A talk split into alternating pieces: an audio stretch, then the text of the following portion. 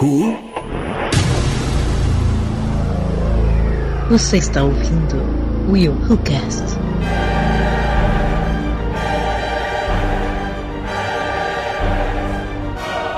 E aí galera, eu sou o Willi de Souza e quem é Kaiser Soze? Não faço ideia. Kaiser. Gente, Já sei. É o cara da, é o cara da Kaiser que foi pra escola, deu certo e voltou pra Kaiser. Isso é uma vergonha! Aquele você cara não- que fazia o comercial? quem é Kaiser Soze? Tá de sacanagem. Eu não sei. Eu não lembro, não. Meu Deus, Eu não gente. lembro, não. Kaiser. Kaiser é um. Peraí, Kaiser. Não, agora, agora vai, agora vai, depois você, você, você lembra. Não sabe de cabeça, é uma vergonha. Cara, de repente eu le vou lembrar, mas eu não tô. É porque Kaiser é um nome que se dá, é uma patente que se dá. Não sei, não sei. Vocês estão ouvindo, ouvinte? Vocês estão ouvindo? Cara, você Lavo vai- minhas mãos. Você vai realmente querer que eu lembre dos milhões de filmes que eu já vi na vida. Essa é a Nem obrigação de um cinéfilo. Ah, ô. Minha obrigação. Você sabe, você sabe, você sabe quem é. Vocês não tô, não tô lembrando Soze. agora, mas vocês vão saber. É possível Soze. que a gente não tá lembrando. Vocês sabem Bem quem é. Estão, não estou ligando o nome à pessoa. Salve, salve galera, aqui é a Aline Pagoto. E vocês já tiveram aquela impressão de tentar montar um quebra-cabeças enquanto você tá vendo o filme e no final, pá, dá aquele final surpreendente? Pá, pá, pá. Acho que pela primeira vez em séculos a gente fez exatamente no mesmo tempo. Maravilhoso. Estão melhorando. Fala galera, aqui é Cleiton Muniz. E eu tenho uma pergunta hoje! Aê! Eu tenho a pergunta. A pergunta é a seguinte, galera. Depois de ver milhões de filmes, de assistir um monte de série, de ver um monte de desenho, anime e o caramba 4, será que o final de 2020 vai ser surpreendente? Aí eu te faço uma outra pergunta. A gente vai ter 2020? E se chegar ao final da. Já tá em 2020. Eu vou saber se a gente vai chegar. 2020 já chegou, filho. Já acabou. Roberto Carlos já cantou, já acabou o ano. O final surpreendente de 2020 é existir no 2021. Putz! É possível que venha 2020.2, filho. Vambora. Cara, eu vou te falar um negócio. Eu vi uns memes maravilhosos. Eu vi uns memes maravilhosos do tipo 2019 sentadinho falando assim, pô, vocês estavam bem reclamando de mim, né? Tipo isso, sabe qual é? Maravilhoso. Entendeu? E, pô, cara. eu Não, mas o melhor é da garotinha no Natal de 2019, falando: Gente, um Feliz Ah. Natal e que Deus elimine todos vocês. Vi. Cara. Colocaram assim, a culpa é dela. Meu Ai, Deus. encontre essa garota, pelo amor de Deus, e faça pra ela falar o contrário. Alguém fala pra ela voltar no tempo aí, cara. Pelo amor de Deus. Maravilhoso. Muito bem, galera, estamos de volta com mais um Eurocast e hoje nós vamos falar sobre finais de filmes, como diz a Aline Fodarascos. Vamos falar aqui sobre filmes que teve um final épico, um final que explodiu nossas cabeças, um final que nós amamos, que dependendo do filme ele até salvou o filme. Então vamos falar aqui sobre esses filmes maravilhosos, mas primeiro Muito bem, querido ouvinte, estamos de volta com mais um cast e antes de nós continuarmos no Zoô, queria aqui divulgar para vocês, você que talvez não acompanha o cast ou Rolândia nas redes sociais, no Instagram, no, no Facebook, no Twitter ou lá no nosso grupo do Telegram, que a galera já tá sabendo, mas se você só escuta o podcast, eu vou informar aqui para você que eu tive a honra de ser convidado ali pela editora Script para estar participando do livro O Melhor do Terror dos Anos 80. Né? A editora Script ele juntou 25 especialistas na área de terror aqui no Brasil e eu tive a honra de ser um dos convidados para estar ali falando sobre os melhores filmes de terror dos anos 80. Nós selecionamos ali 80 filmes. A gente vai falando sobre os filmes, as qualidades, né, curiosidades também, a- além de vários muitos outros detalhes relacionados ao filme. Um livro muito bacana. Tá em pré-venda no Catarse.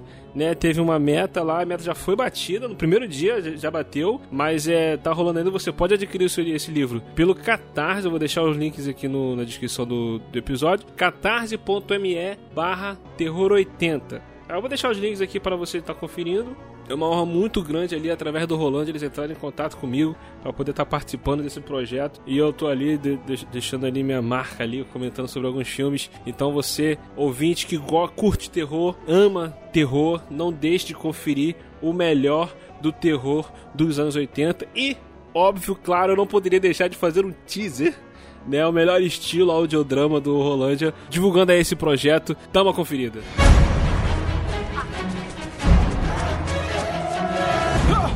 Olha lá, uma cabana. Vamos entrar nela.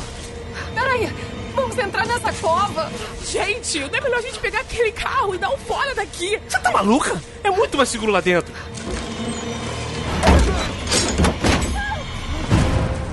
Olha o que eu achei aqui. Esse livro pode nos ajudar. O melhor do terror dos anos 80. Claro! Quer melhor forma de sobreviver do que essas dicas de filme dos anos 80? Vamos aproveitar que temos tempos de sobra para ler. O melhor do terror dos anos 80. Em pré-venda no Catarse. Acesse o link na descrição. Isso, vai segurando ele aí porque tá interessante aqui o negócio. Um lançamento da editora Script.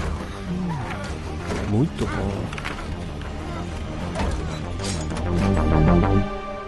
Então é isso, galera. Não deixe de adquirir o seu. Pré-venda no Catarse. Em breve vai estar à venda na Amazon e outras livrarias. Mais uma vez, eu estou muito feliz de poder estar participando disso, de, de, ter recebido esse convite. Tá? Então, se você curte, vai lá e adquire já o seu.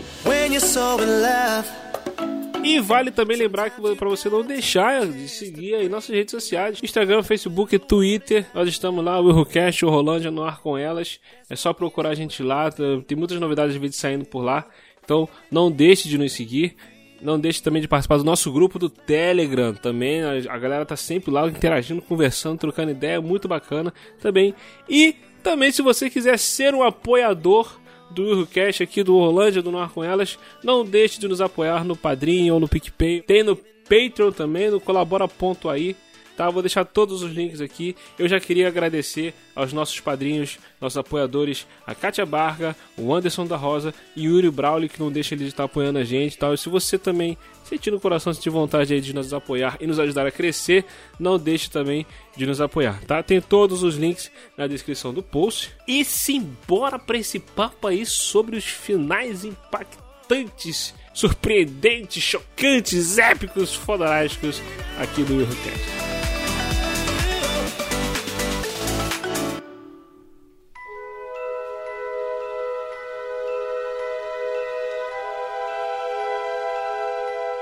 O final de um filme. A gente já gravou aqui um tempo atrás sobre filmes com finais ruins, né? Finais merdas, finais bostas. E hoje nós vamos gravar aqui sobre. Vamos falar sobre filmes com finais excelentes, com finais surpreendentes, finais impactantes, finais de plot twist e tudo mais. Porque o, o final de um filme, como eu falei da outra vez, ele pode estragar um filme que tá muito bom e o final vir cagar tudo, ou ele pode salvar um filme que tá mais ou menos, mas de repente um final impactante pode tornar o filme um espetáculo. Entendeu? Então o final do filme realmente é algo muito importante, o desfecho de uma história.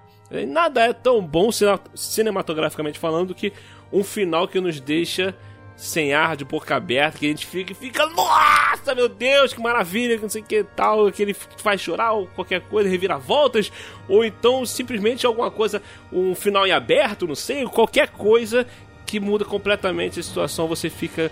What? Entendeu? Ou simplesmente um, um desfecho lindo, maravilhindo. Maravilhindo. É. Vai rolar spoiler? Não, a gente vai falar de final de filme. Pra, pra que spoiler, não é mesmo? ah, sei lá, né?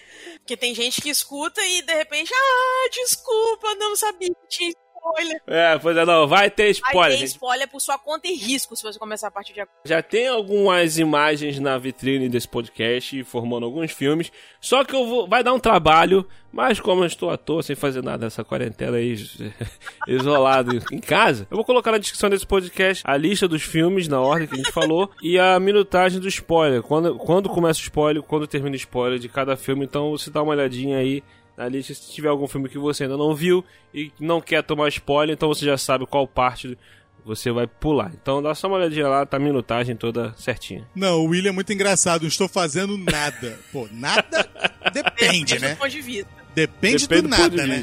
Que, é, depende não, do ponto de vista de quem vê. O mais interessante foi que na hora que o William falou isso, eu, eu me veio a música do Hulk na, na mente.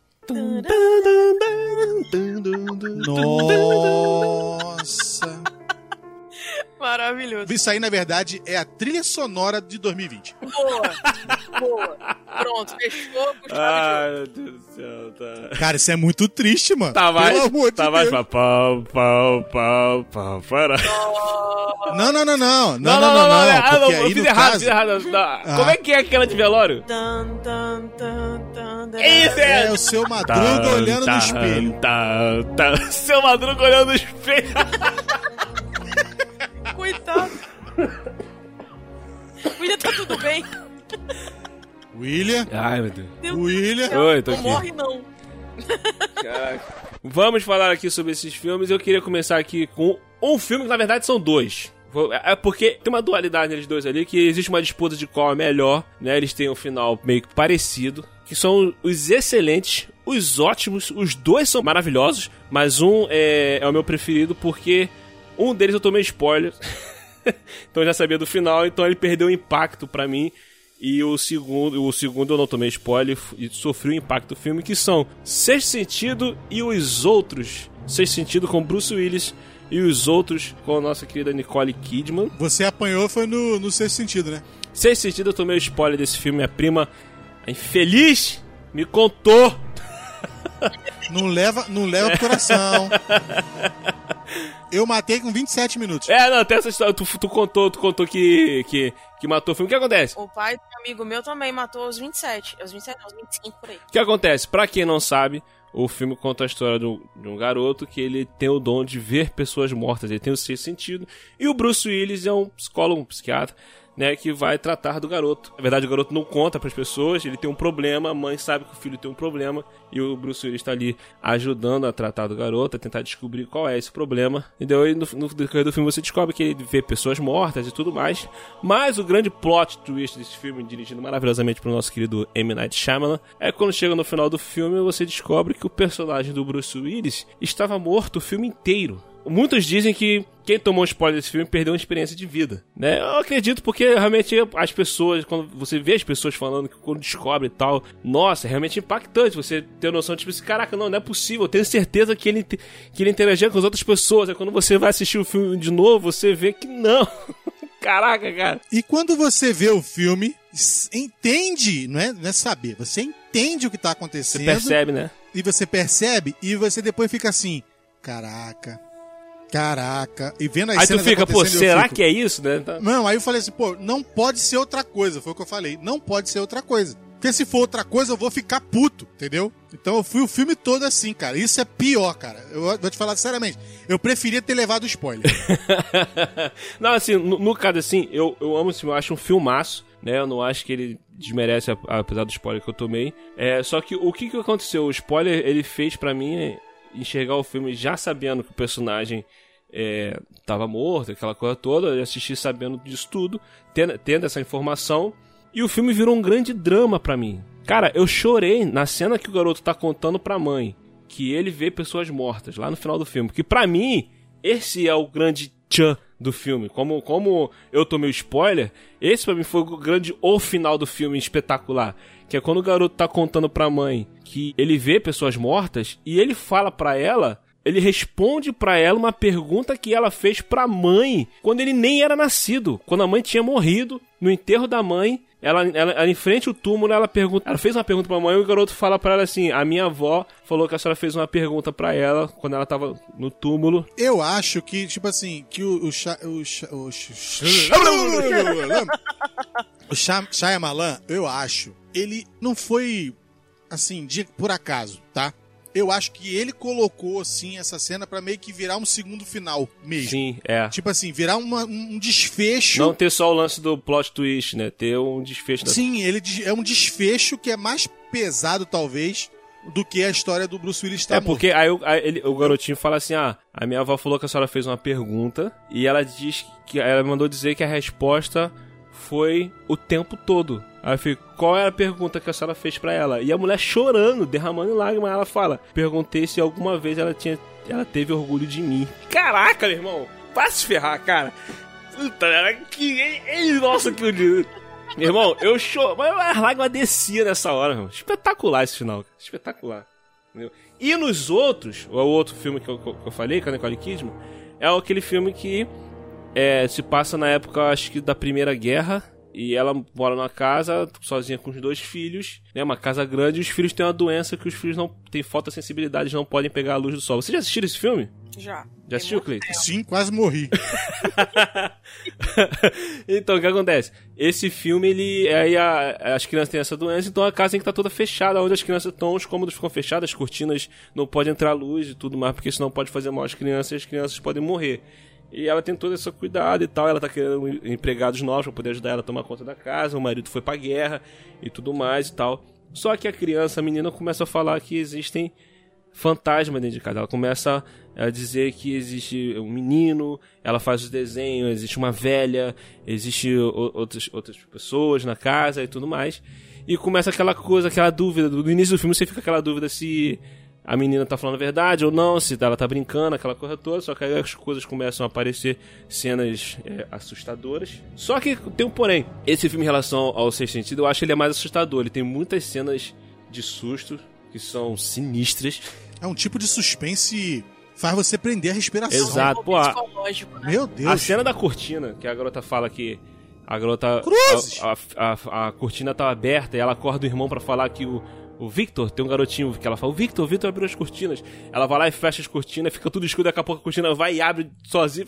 Caraca! Muito sinistro, entendeu? Tem uma cena do piano espetacular também, que a mãe tá estudando o piano tocando sozinha, ela vai lá ver, aí o piano para de tocar na hora que ela entra na sala e tudo mais e tal. Só que aí vem o grande plot do filme, né? O grande. é, a- a- o final do filme, que você descobre que, na verdade, ela, a- as crianças e os empregados estavam mortos o filme todo. Entendeu? Que eles eram os fantasmas. Né? Que tinha uma família na casa que a família estava tentando expulsar os fantasmas. A velhinha que ela, que ela viu era uma aquela, aquelas videntes, né? Que, que fica escrevendo, criptografando, né? O que os mortos estão falando. E, cara, tu fica. Nossa senhora, meu Deus, tá muito bom, cara. Aí quando você vê o filme de novo, você vê as cenas que você achou que os personagens estavam se- é, sendo assombrados, e você começa a ver, na verdade, eles estão assombrando. A hora, imagina a criança, quando a, a menina fecha a cortina, a criança abre a cortina, a garota vai lá e fecha a cortina. Quando a, a Nicole Kidman, o cara tá tocando piano em casa, aí de, de repente a porta abre sozinha, porque é a Nicole Kidman entrando pra poder ver quem é que tá tocando piano. Aí ó, ela vai e, e arreia a porta, a, a tampa do piano, daqui a pouco o cara levanta, daqui a pouco ela fica mexendo na porta. Caraca, cara! Todas as cenas que você vê são coisas normais dos personagens fazendo, eles estão assombrando os, outros, os moradores da casa, cara. É espetacular esse filme. Super, daqui a pouco eu nem durmo. Porque eu tô sozinho em casa e não vou dormir. Muito obrigada. Cara, são, são dois filmes, assim, excelentes nesse ponto, assim. O final parecido, mas eu, eu gosto muito mais do, do- dos outros. Tem umas cenas bem, bem sinistras mesmo. E, e muito legal, porque assim. é, a- a- o figurino da Nicole Kidman, das crianças e tudo mais, dá a impressão de que realmente tem alguma coisa errada com aquela casa. Com aquela casa meio velha e tal. E, e uma porta rangendo e a outra fechando. E dá uns. Dá uns sustos meio, meio sinistros mesmo, porque é um terror psicológico, na verdade. Não é. Não é um terror, terror. Né? É, mais- mas assim, é sobrenatural, é, é É. algo mais sobrenatural, não tem aquela coisa de algo realmente, um monstro aparecendo, essas paradas assim. Eu, eu gosto mais quando o filme vai pra esse lado assim, e esse filme faz isso é, de uma forma espetacular.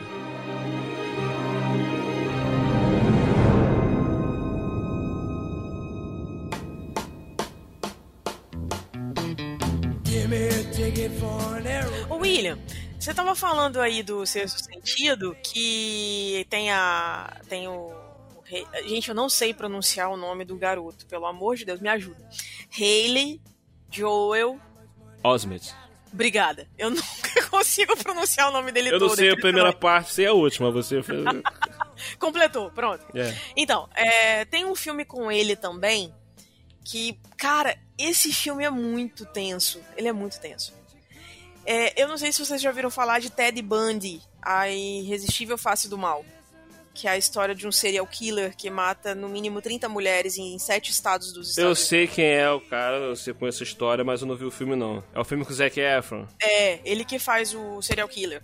É, eu E não vi esse filme não, mas eu sei qual é. Esse Haley Joel, ele tá no filme também. Aí eu lembrei desse filme, que também tem um final sensacional. Porque assim, no início do filme conta a história dele, né? Como ele conhece a, a garota por quem ele se apaixona, que é a Liz, que é a Lily Collins. E aí eles se conhecem, se apaixonam e tudo mais. E, e até então ele, ele parece ser um cara super normal. Pai de família e tal, aquela história toda. E tava fazendo faculdade de, de Direito na cidade onde eles moravam e tudo mais. E o que que acontece? Ele, algumas noites, ele dizia para ela que ia estudar na, na biblioteca da faculdade. E ele tem um jeito meio sedutor, ele conquista mesmo várias fãs. As garotas acham ele um máximo, porque ele realmente era muito galanzinho e tal. Nessas idas dele, supostamente à faculdade, ele cometia um assassinato. E contabilizados, dizem que são 30, mas tem muito mais que isso. E aí o que, que acontece? Ele se casou com a Liz, né? Com a, com a menina. E ela já tinha uma, uma filha. Ele assume essa menina e trata ela como filha e tal, aquela história toda. No meio do caminho aparece uma outra mulher chamada Caroline.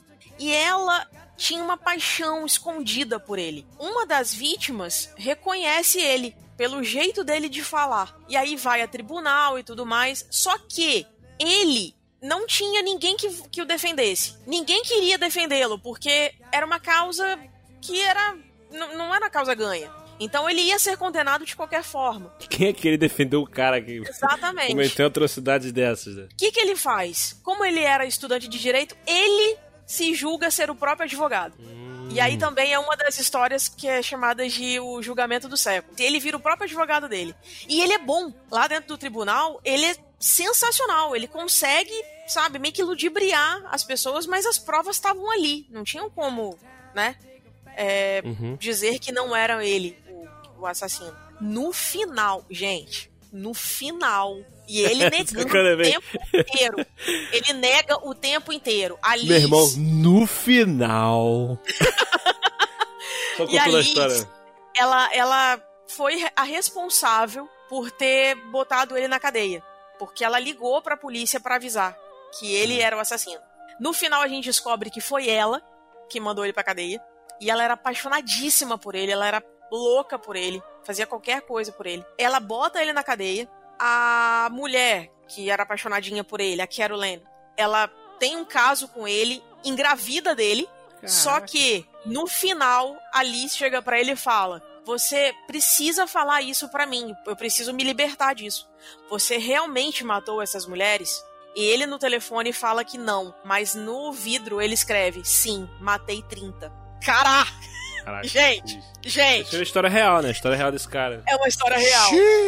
Que final! Aí ele é condenado à cadeira elétrica, ele morre, a mulher fica grávida e ela, né, ela, ela é, no caso, separa, né, tal, tipo, ela fica viúva e casa de novo com o Haley Joel Osment.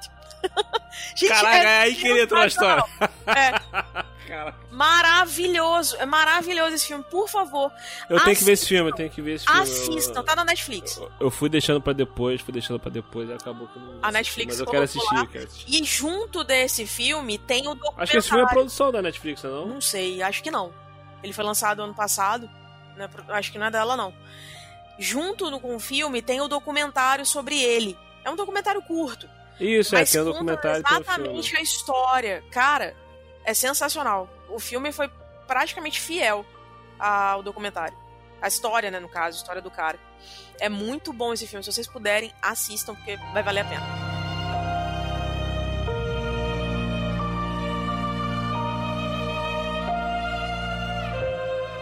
Então, o que acontece? A gente tá falando sobre filmes de finais assim, né? Né? Né? Finais assim, né?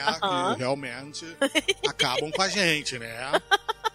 Quase um gaúcho. Cara, Esse é o Moro? para, cara! O que acontece? A gente tava. Eu, eu tive uma. o- tipo assim, eu tenho alguns atores que eu olho e eu falo assim. Não tem conversa. Quando esse ator tá no filme, eu vejo. Eu também sou assim. E um deles é Morgan Freeman. Yeah. E eu vi esse filme sem saber nada do filme. Porque na época que esse filme foi lançado, nós éramos mais felizes. sabe? Nós éramos pessoas que sobrevivíamos aos spoilers, sabe? Sim. Dificilmente alguém chegava pra você e falava certas coisas. Não, E só quem é um viu deles. o filme, que era o caso que aconteceu comigo com Sem Sentido. É. Que o Sem Sentido acho que é de 97, 96, 99, não 98. sei. Então, esse aí é do. Qual é a Na data? época pré-internet, a gente só tomava spoiler caso alguém chegasse pra gente e contasse alguma coisa. Verdade. Tipo, eu vi um DVD, cara. Putz, meu Deus. Um Ou então eu vi um DVD. VHS, cara, que putz. E aí eu comecei a ver. é, Aí o filme, é claro, é você conta a história de um assassino em série e ele aparece matando as pessoas e as pessoas. É, é, o assassinato é cometido é, dentro da- do- dos sete pecados capitais. Nossa senhora! E a gente tá falando de Seven, né? Oh, E eu vou falar um negócio pra dirigido vocês, por cara. David Fincher. Cara, eu vou te falar um negócio. maravilhoso. Maravilhoso. A gente vai vendo as cenas e eu lembro que na época meu pai não queria deixar eu ver. Ah, É, eu sofri com isso. não pode Esse ver. filme. Olha, não, vou contar o, o detalhe aqui. O detalhe aqui. Eu sofri com esse teu pai não queria deixar a gente, a gente ver esse filme porque eu estava na sua casa. Aí esse filme foi passar na Globo, se eu não me engano era no Super Cine, no sábado, sei lá, ou domingo maior, Noite, né? coisa assim. Faltou Cleiton É. fazer a trilha do Super Sim. É.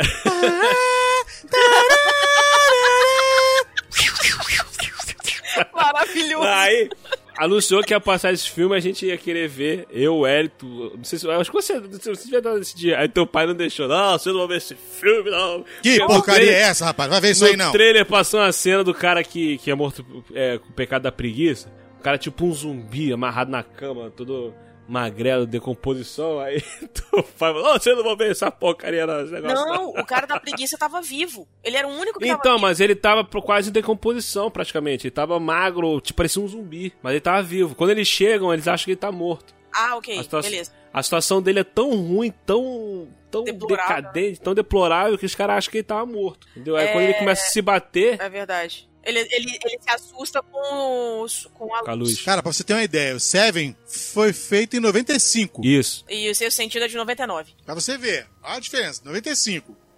95 eu estava com entre os meus 14 a 15 anos, ou seja, menino obediente, né?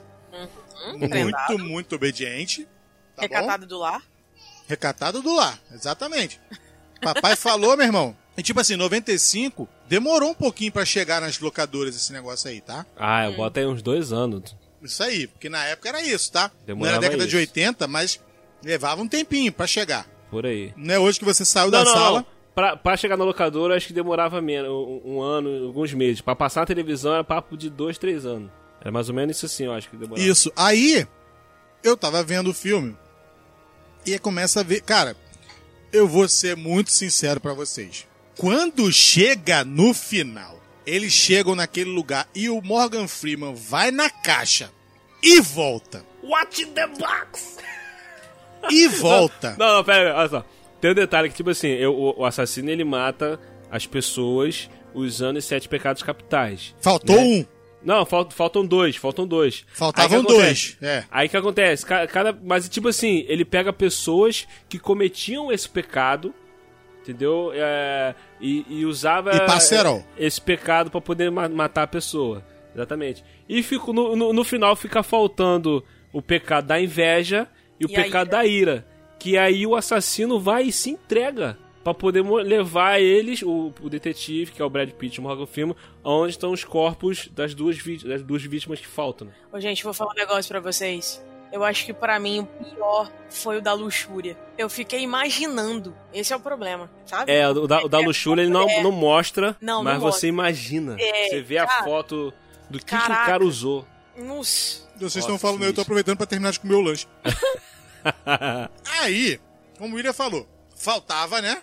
Dois. Duas, dois, dois para pra acontecer. Uhum. Ele se entrega no sexto pecado, correto? Não, é no quinto. No quinto, falta dois. Então, Aí, aí ele vai levar faltam dois. pra Aí onde ele estão se os entrega. corpos. Ele se Aham. entrega e fala assim, ó, meu irmão, caminho, eu sei e tal, mas eu acho que só tem que ir os dois, não é isso? Morgan Freeman, o Brad Pitt e o assassino, Que é o Kevin Spacey. Kevin Spacey. Aí ele vai. Maravilhoso. Então o que acontece? Aí ele começa aquela viagem de carro, cara, na, na direção do local o Kevin Spacey vem falando na- nas abobrinhas, né?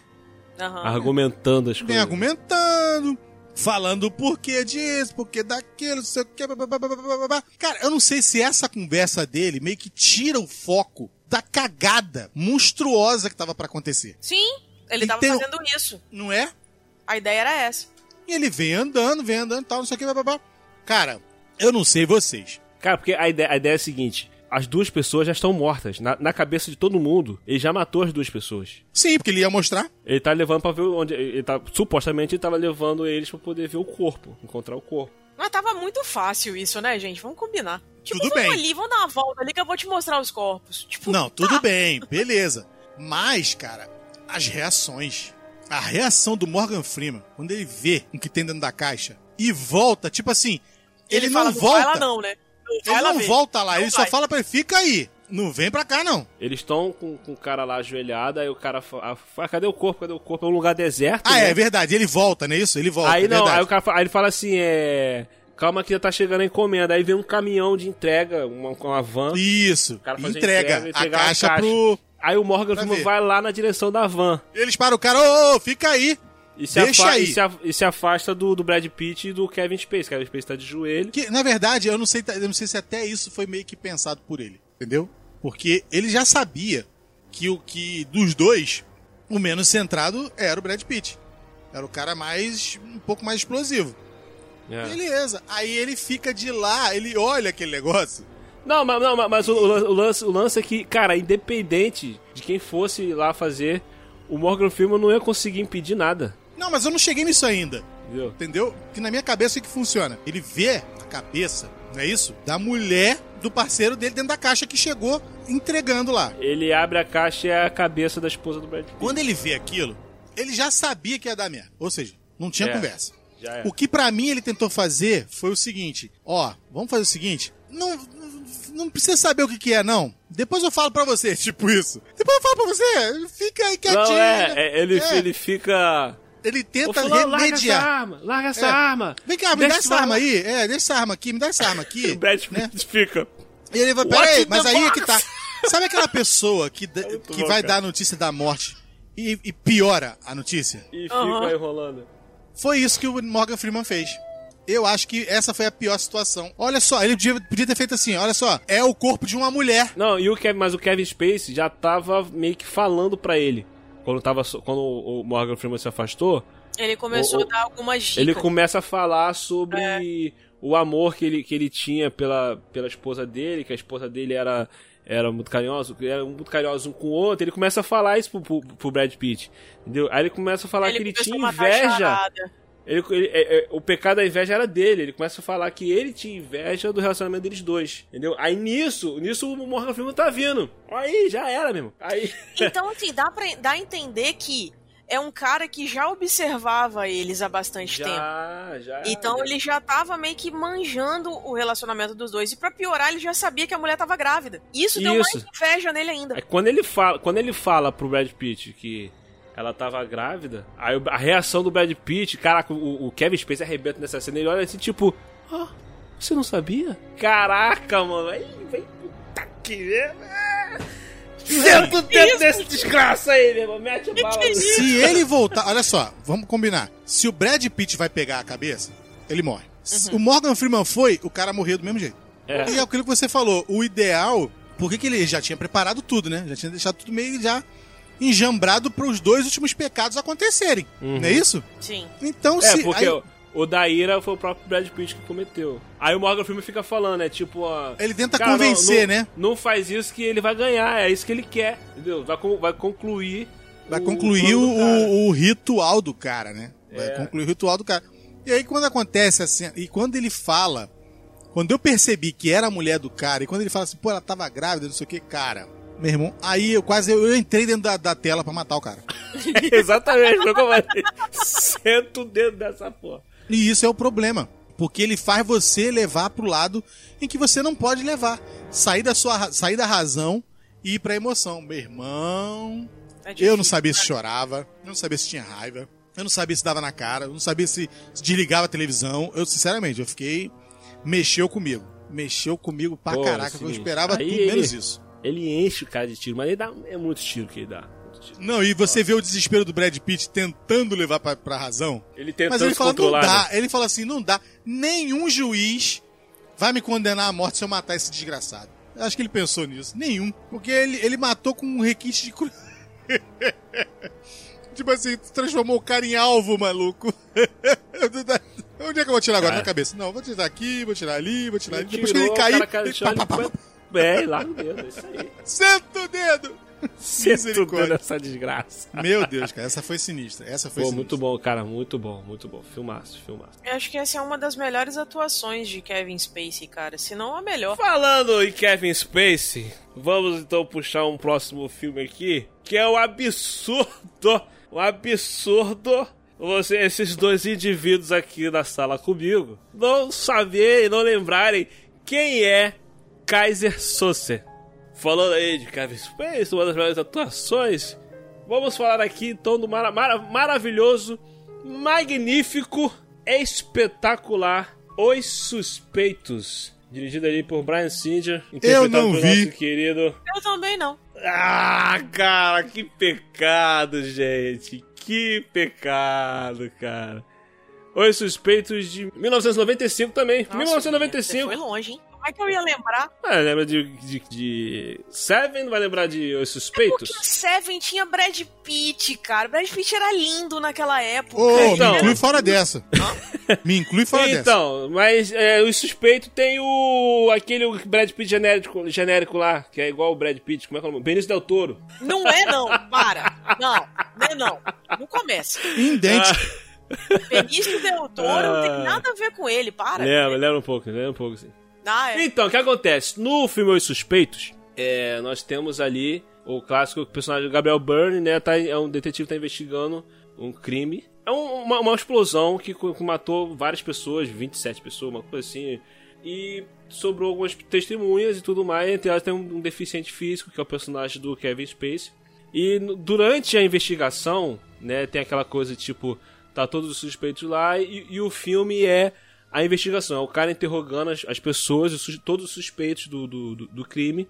E no depoimento dele a gente fica vendo os flashbacks, né? E no depoimento, eles falam de um tal do o cara que é o grande bandidaço por trás de tudo, que é o Kaiser Sosa, que é um bandido misterioso, impiedoso, um cara que era muito mal, o cara matou a própria família e tudo mais e tal. E esse cara que foi o que planejou o golpe e tudo mais, os assassinatos e, e tudo lá e tal, mas aí fica a questão do filme, tipo, quem é esse cara? E eles estão certos de que, de que é um dos suspeitos do- do- das pessoas lá. Gabriel Byrne não é o investigador, não, é um dos caras que tá sendo investigado. O investigador é o. Ai meu Deus, é o cara que faz muito filme de. de, de máfia. É, é um ator que faz muito filme de máfia, assim, sempre coadjuvante, uma máfia italiana, é alguma que é o coisa nome assim. dele?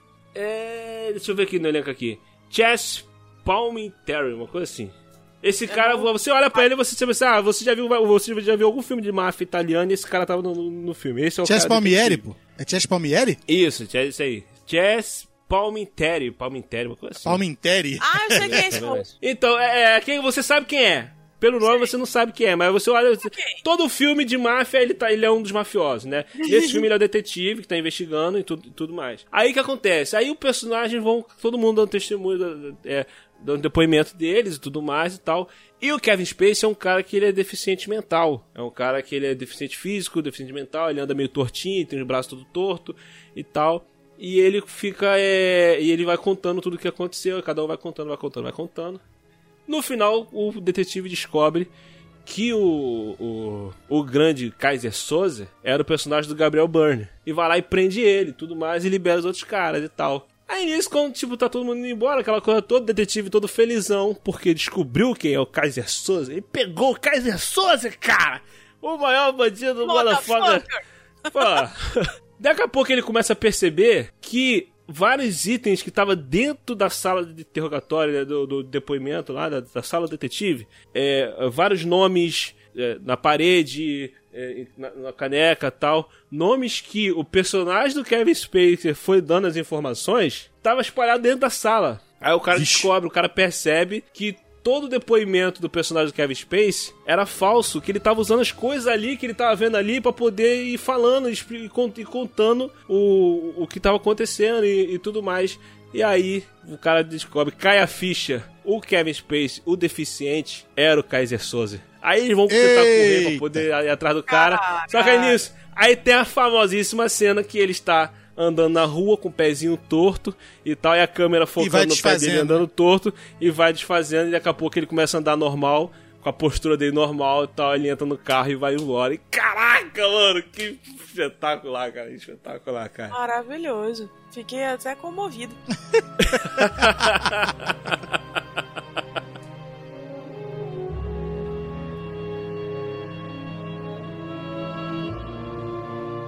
Eu não sei se é algum tipo de. Eu não sei se é algum tipo de. Não sei se é fase que fala. Mas já perceberam que no cinema tem umas fases, né?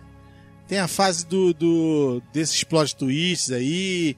Por exemplo, o William tá falando de 95 esse filme aí. É, 95 esse filme, o Seven é 95. 95 o, também. Que é um plot twist 99. assim, pesado, né? É um negócio bem. É, Tu fala assim, putz, grila, pelo amor de Deus. chocante. E eu lembrei o nome do filme. O nome do filme que é. Pensa, vamos ver se vocês conseguem lembrar aí. Rapidinho, tá? É, o filme é com Richard Gere, Edward Norton Puta! e um monte de camarada aí. Muito bom. As tá? duas faces do crime. Putz, grila, cara. Filmaço. Advogado, ó, o advogado bem sucedido, né? Egocêntrico, né? Super, né? Ui! Então, ele é chamado Esse é pra de defender. 96. Oi? 96. Esse é de 96. Pra tu ver, ó, é- parece que é a época dos filmes de plot twist sinistro. E ele é chamado pra poder defender um cara que é acusado de matar o arcebispo, né, da região, acho que é, é Chicago. E Isso. tal. E aí ele vai começar a investigar e começa a descobrir um monte de coisa. E o cara, mano, o, o cara Foi uma morte cruel, ele matou o cara facada. muito, muito cruel. Facada, muito cruel. Tipo assim, é, E ele foi nem- pego cheio de sangue na mão. Ele é- Sim, é tipo assim, ele era, ele era o cara que tu olha assim e fala, não tem como não ter sido ele. Só que ele tem uma atuação de, de tipo assim, como se tivesse uma- um problema muito sério, né? De cabeça. Que ele dizia que eu acho que tinha uns apagões e não sei o quê. Cara, eu vi esse filme e esse também me pegou por conta disso, porque eu nunca que eu esperava o final do filme. É, porque o Edward Norton, ele. Na época ele era bem novinho, é um jovem. Muito garoto. novinho. Esse filme, inclusive, ele foi recusado pelo Leonardo DiCaprio. Olha aí. Quem ia É, fazer- Eu, eu- eu sei que nessa época aí, é a época do. É, o Leonardo DiCaprio ele tava evitando filmes pesados. Ele tava fazendo só filme assim que ele era garotinho, mocinho, bonitinho, papapá. Talvez ele tivesse ganhado o Oscar mais cedo, né? Mas tudo bem. Pois é. Então, então o que acontece? Ele começou a fazer. é, o o filme vai desenrolando. Vai desenrolando. Vocês estão percebendo que eu tô falando, mas não tô procurando dar muita. Apesar de ser filme velho, mas eu não, eu não tô dando muito, né, muita ênfase do que tá acontecendo. E eu, eu e tem o É porque, tipo assim, o- o- o- sem dar muito spoiler. é, Não tem como dar spoiler, cara. Nenhum filme não tem, não Não, tem, como, não dar spoiler. spoiler, né? Porque a gente vai chegar Sim, no mas olha só, por exemplo. Antes de a gente pular o spoiler, o final, mas só pra poder, talvez o ouvinte nunca assistiu, pra poder se interessar, e o, o Richard Gere vai investigando a vida do, do garoto e do arcebispo e começa a perceber, tipo assim, lance de abuso, essas paradas assim, tem, tu, tem, tem toda essa, tipo assim, as, as coisas ruins que tem nos Eu ia bastidores. chegar nisso, que o arcebispo não era nenhum santo. É, exatamente, entendeu? To- Todos os podres que há nos bastidores da igreja católica, tem toda essa parada assim também. É, tipo assim, ah, mas nada justifica o que o garoto fez, entendeu? Mas aí tem aquele lance de, de tentar puxar pra legítima defesa e tudo mais, porque o garoto tinha essa questão de. Ele, ele parece que é autista, eu não lembro se ele é autista ou alguma coisa do tipo. Assim, ele, ele, ele tem um, uma deficiência, alguma coisa assim desse tipo, né? Eu não lembro direito. Então, era como se ele tivesse algum tipo de deficiência. É como se ele fosse um camarada que perde um pouco da. Da, da como é que eu vou dizer? Da lucidez. Como se fosse uma pessoa que foi muito oprimida. É, desde ele, pequena. você via que o cara tinha problema de cabeça. E ele tinha problema por causa disso. Tipo Então o isso. cara era muito introvertido, o cara era, sabe, ele tinha. Tu, cara, não tinha como você não olhar pra ele assim, pô, matou, foi bem matado, entendeu? Porque essa morte matada aí dá pra passar. Mas aí veio o final. Mas aí, o camarada recebe uma médica, se eu não me engano, uma doutora, agora não sei se é uma psicanalista, no final do filme pra dar o depoimento dela. E ela já tinha, o cara já tinha passado por ela várias vezes. E aí ele, ele aliás, várias vezes não, ela faz um levantamento de como é o cara. E ela vai dar o depoimento dela. Ó, gente, o camarada é doido, tá? Ele teve, sofreu muita, muito, sofreu muito, sofreu muito, sofreu muito. E isso com certeza desencadeou essa atitude dele, esses apagões e tal, não sei o que, eu, eu endosso que o cara seja liberado aí, porque. Ela chega à conclusão que ele desenvolveu uma outra personalidade. E não, então, mas aí é que tá. Mas ela deixa bem claro que não foi culpa do cara. Não, então é isso. Então, ela, ela, ela, ela deixa claro que, por causa do- de tudo que ele sofreu na mão da Arcebispo, ele desenvolveu uma dupla personalidade. É, mas ela não conta isso lá no tribunal. Não, igual eu mesmo Irene, o do Jim Carrey, que ele que, surge uma dupla personalidade que é pra, tipo, pra poder se defender uma coisa que a outra personalidade não faria. Né? E, não, isso é o que é a conclusão que eles chegam e tudo mais. Aí o Richard o advogado, consegue irritar ele no julgamento pra a poder ponto dele fazer- botar pra fora. a ponto dele botar pra fora e ele explodir e poder provar que ele tinha uma dupla personalidade. Ele provou isso no julgamento lá. Ele fez a, a dupla personalidade explodir. Como é que vai prender um camarada que tem um problema tão grave É. a ponto de ele, fa- dele ter essa, essa- esse problema aí? Então, tipo assim, o juiz olhou aquilo e falou: ah, acabou. ele Acabou não o vai ser preso, não vai ter pena de morte. Não vai ter pena ele de vai morte. pra uma clínica de. Ele vai pra uma clínica, vai ficar lá numa parada de, de, né? E vai, um dia ele vai sair, vai, vai viver a vida dele e tal. Você para o filme, o Richard Gere todo bobo, ganhamos, não sei o quê, porque agora ele vai ter uma, uma, uma situação bem mais favorável. Não, aí você pensa que esse é o final. porque realmente é melhor do que morrer, correto? Vamos combinar? É melhor do que morrer. Ficar ali na clínicazinha, passar uns, uns perrengues ali, mas fica lá. Filme de júri, filme de júri com É final maravilhoso. desse. Nossa, que reviravolta. Ele conseguiu provar que o cara Poxa. tinha uma deficiência. espetacular. Aí, quando ele já está na cela, o Richard Gere vem falar com ele.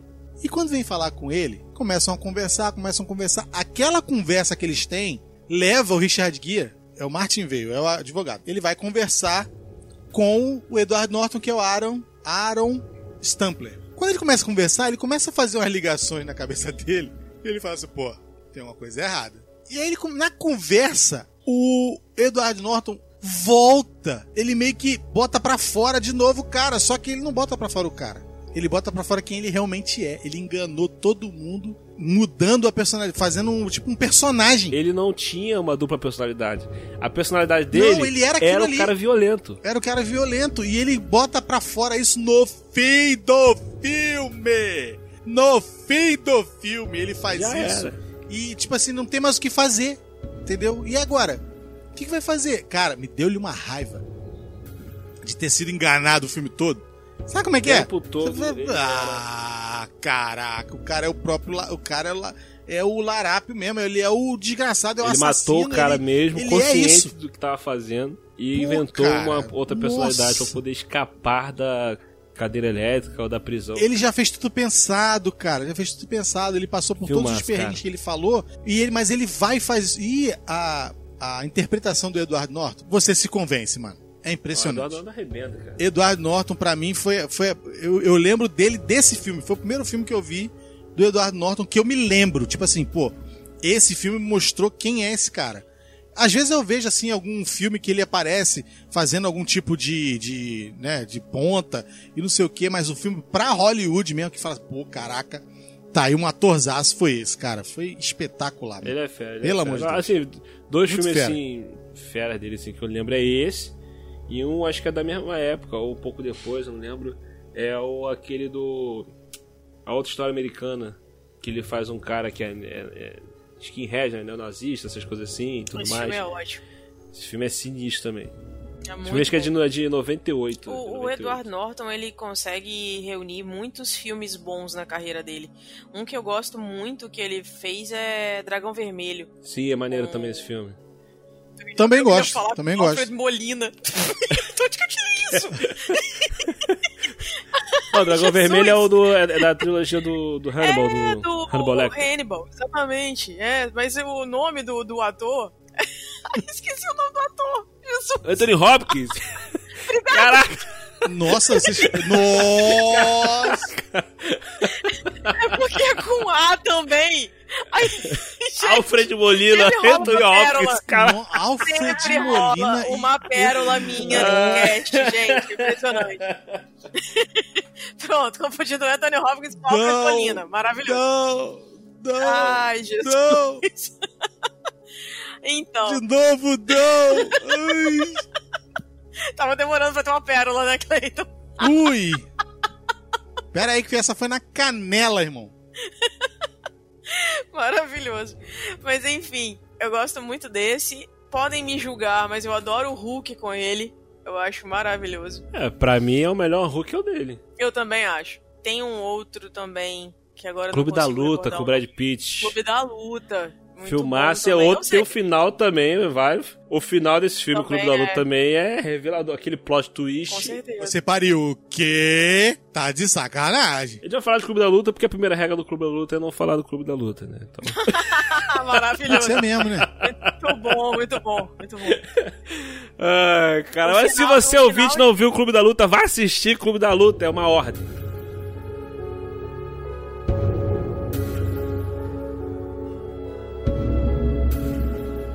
A gente tá falando aí de, de filmes que tem finais surpreendentes. Tem um filme também que tá na plataforma que não patrocina a gente. É um filme que eu vou falar assim. é, eu falei sobre ele na live do No Ar com Elas. Teve uma pessoa que falou, fez um. deu um adjetivo a esse filme, e é exatamente isso. Ele é um exercício cardíaco. É um filme muito, muito assim, que, tipo, você não dá nada por ele no início. E quando você vai ver o final, pá, tá ali na tua cara e você não viu. Que é Um Contratempo, que é um filme de 2016. Ah, é um filme espanhol. Obrigado. Bom pra caramba. É, para quem não sabe a história, um rapaz, ele acorda. Rapidinho, a Adriana, minha esposa, ela matou esse filme na metade do filme. Ela, ela falou assim: Eu acho que é isso tá acontecendo, é tal coisa. Ui. Aí, tipo, isso, eu falei, pô, Nossa, será? maravilhosa. Aí eu falei, será? Ok, pô, será? E chegou no final era aquilo. O Vinícius, meu namorado, também meio que sacou, mas ele falou assim: não vou falar nada pra você agora, não, vamos até o final pra ver se é exa- exatamente isso aí. E era. Eu que sou meio palerma mesmo e não, não percebi. Enfim. Aí o que, que acontece? Um Contratempo é um filme de 2016, um filme espanhol, que conta a história de um rapaz que um belo dia acorda ao lado da- do cadáver da amante. Eles estão num hotel e aí ele acorda sem saber o que, que aconteceu. E aí começam a bater na porta e tudo mais. E aí entra a polícia, prende ele, leva ele preso. Ele é solto, sob fiança. E aí ele contrata um advogado que indica uma outra advogada que é assim a pica das galáxias na Espanha. Defende altos casos, nunca perdeu nenhum. E aí contrata ela. E aí o que, que acontece? Ele não lembra de nada que aconteceu no dia anterior. Quando essa mulher chega para conversar com ele, ele começa a. Ela começa a tentar ajudá-lo a entender o que, que aconteceu na noite anterior. E aí eles começam a fazer aquele. como se fosse um. um regime de lembranças, né? Ela vai dando situações para ele e ele vai respondendo sim ou não e vai dizendo o que, que aconteceu no dia. A, a gente vai vendo o flashback do, do, do- do Exato. que aconteceu. Só que a gente vê o ponto de vista da mulher, da amante. Aí o que, que acontece? Ele vai dizendo pra advogada que todas as atitudes que ele tomou foram motivadas pela amante. É, tudo é motivado por conta de um acidente. Eles saem, eles mentiram pros, pros, pra esposa dele e ela pro esposo dela que eles iam trabalhar, eles iam viajar a trabalho. Na estrada, eles sofrem um acidente que parece um cervo. Ele não percebe e com isso ele bate em outro carro, causando um outro acidente e esse rapaz do carro, ele acaba morrendo. E aí o que que acontece? Se eventualmente eles chamassem polícia ou qualquer coisa assim, poderia dar um problema muito sério para eles, porque eles estavam ali os dois amantes mentiram para a família, e aí tem questão de, de trabalho, porque ele era um grande empresário e tal, enfim. Ela é fotógrafa e tudo mais. Ela diz para ele que eles deveriam se livrar do corpo e teriam que buscar ajuda em algum lugar para consertar o carro, porque o carro estava meio enguiçado, tinha acontecido alguma coisa. Até Passam porque não dá pra fazer queijo com o corpo, né? Então tem que se livrar. Né? é, exatamente. Gente, a mulher, a advogada, maravilhosa, começa a falar pra ele várias coisas, várias situações, jogando pra ele como se ele fosse o responsável, o Adrian. E ele fala pra ela o tempo inteiro, negando, dizendo pra ela que não, que ele não fez nada contra a mulher e que ele gostava muito da amante, que não tinha nada a ver e tudo mais. E ele jogava sempre a culpa pra cima dela e enfim. No fim das contas, depois de toda essa situação, ela chega pra ele e fala o seguinte: Olha, a situação é essa, essa e essa. ao que tudo indica, você matou ela. E, e deixa tudo claro. Aí ele meio que dá um estalo, dá um insight, aí ele vira e fala para ela, confessa para ela que realmente matou a amante, queria se livrar dela e tudo mais. No final das contas, que ele quando ele confessa, ela desce. Na hora que ela desce, ela vai para um outro apartamento. Nisso que ela vai pro apartamento, ela abraça o pai do rapaz. É aí que ela tira a peruca, tira todo o negócio que tá no rosto e era a mãe do rapaz que foi morto. Pera, pera, No- pera, o quê? é isso É, aí. ela se passou pela advogada. Quando ela chega no outro apartamento, que ela tira a peruca, tira toda, todo o negócio do rosto e tal, A advogada, a mulher. a maquiagem, isso. Tem um no quarto, tem tipo escutas que estão gravando a conversa e gravando todo todo a, O a- cara confessado que fez. é, o cara confessando, exatamente. E aí eles vêm e ficam se olhando pela janela.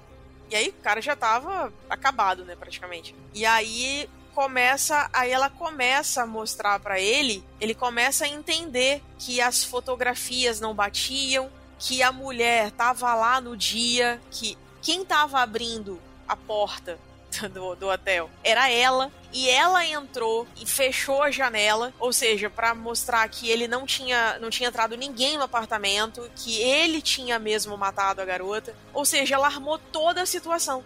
Aí, aí depois chega a advogada que o cara tinha indicado pra ele. A advogada Exatamente. verdadeira chega, né? Bate na porta. Isso, é. Desculpa, me atrasei porque o trânsito tava, tava ruim. Eu gostei pra caramba desse filme. Mas, Eu gostei pra caramba desse filme. Ele tem reviravoltas boas. Mas eu, eu achei forçado esse lance dela. Quando ela tira. Não a peruca, tira a- aquela máscara de latex no rosto. Tipo assim, caraca, o Aham. filme inteiro era uma máscara de latex. A missão impossível agora. Aquela, aquela máscara. É, não, tipo assim, eu fiquei imaginando, eu fiquei imaginando, eu não vi o filme, eu fiquei imaginando a cena como o William acabou de falar. Entendeu? Eu sou o Ethan Isso me Hunt, per... O filme. entendeu? É, Me perdeu, né? É, cara. Então, o que acontece? Assim, o eu filme é bom, o seguinte, cara. O filme é maneiro. eles conheciam a mãe? Não, então. Ah, a- a- só a- na foto que, que aparece Ah. no jornal, a mãe do garoto é, aparece. eu, a- eu acho que tem E um. Eu acho que tem um lance desse. ela- Ah, esse é, o problema, eu acho, que então. eu, eu acho que já sabia quem era a mãe. É. É, O, o lance assim, Entendeu? o filme, o filme é bacana. O que, o que o filme me perdeu um pouquinho, eu fiquei. Hum, foi essa parte do. As Panteras É. e, e Ethan As Hunt. Panteras Ethan Hunt. E o que acontece? No fin esse finalzinho do filme, você já entende tudo que aconteceu. Só que aí fica vindo aquelas explicaçõezinhas desnecessárias, tipo assim, ó, se você não entendeu, isso aqui, isso aqui, isso aqui. Se você não entendeu, isso aqui, ent- entendeu? Vê umas cenazinhas. Você é Tipo, é, idiota. tipo, se caso você ainda não entendeu, aí. entendeu? Tipo, É, você pagou pra ver esse filme? Não? Então peraí, deixa eu te É, mostrar. deixa eu desenhar aqui, caso, caso alguém aí não entendeu aqui, ó, entendeu? Aí isso me incomodou um pouquinho, mas o filme é legal, o filme é O top. filme é muito bom. E no final você ainda descobre que o garoto que tava dentro do carro ainda tava vivo. E aí ela fica ainda mais irada com isso. E aí que deixa ela mais revoltada. Ela começa a bater na mesa. Entendeu? Tipo. Ah. Tem como perceber que não é a advogada quando ela começa a se exaltar. Só que eu tava tão imersa no filme que eu falei, gente, É. eu quero muito saber o que, que tá acontecendo nesse final. E eu não percebi que era ela. Entendeu?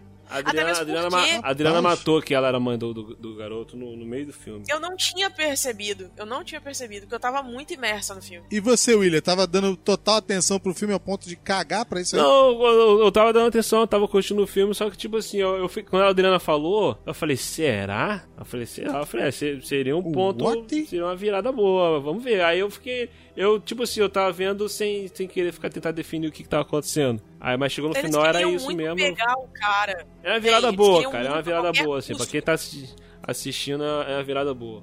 É, é um filme muito bom. Cleiton, é o tipo de filme que eu acho que você pode gostar. Com a máscara do Ethan Hunt? É isso Não, é sério. Ignora esse, esse Dá pra ignorar, dá pra ignorar. falando. não dá! Dá, não dá! dá. Vocês já tomaram, já tomei spoiler de É, vocês. já sabendo aí fica, É, não tem Fica graça. complicado. É verdade. fica complicado. Mas tudo bem. complicado. Tudo bem.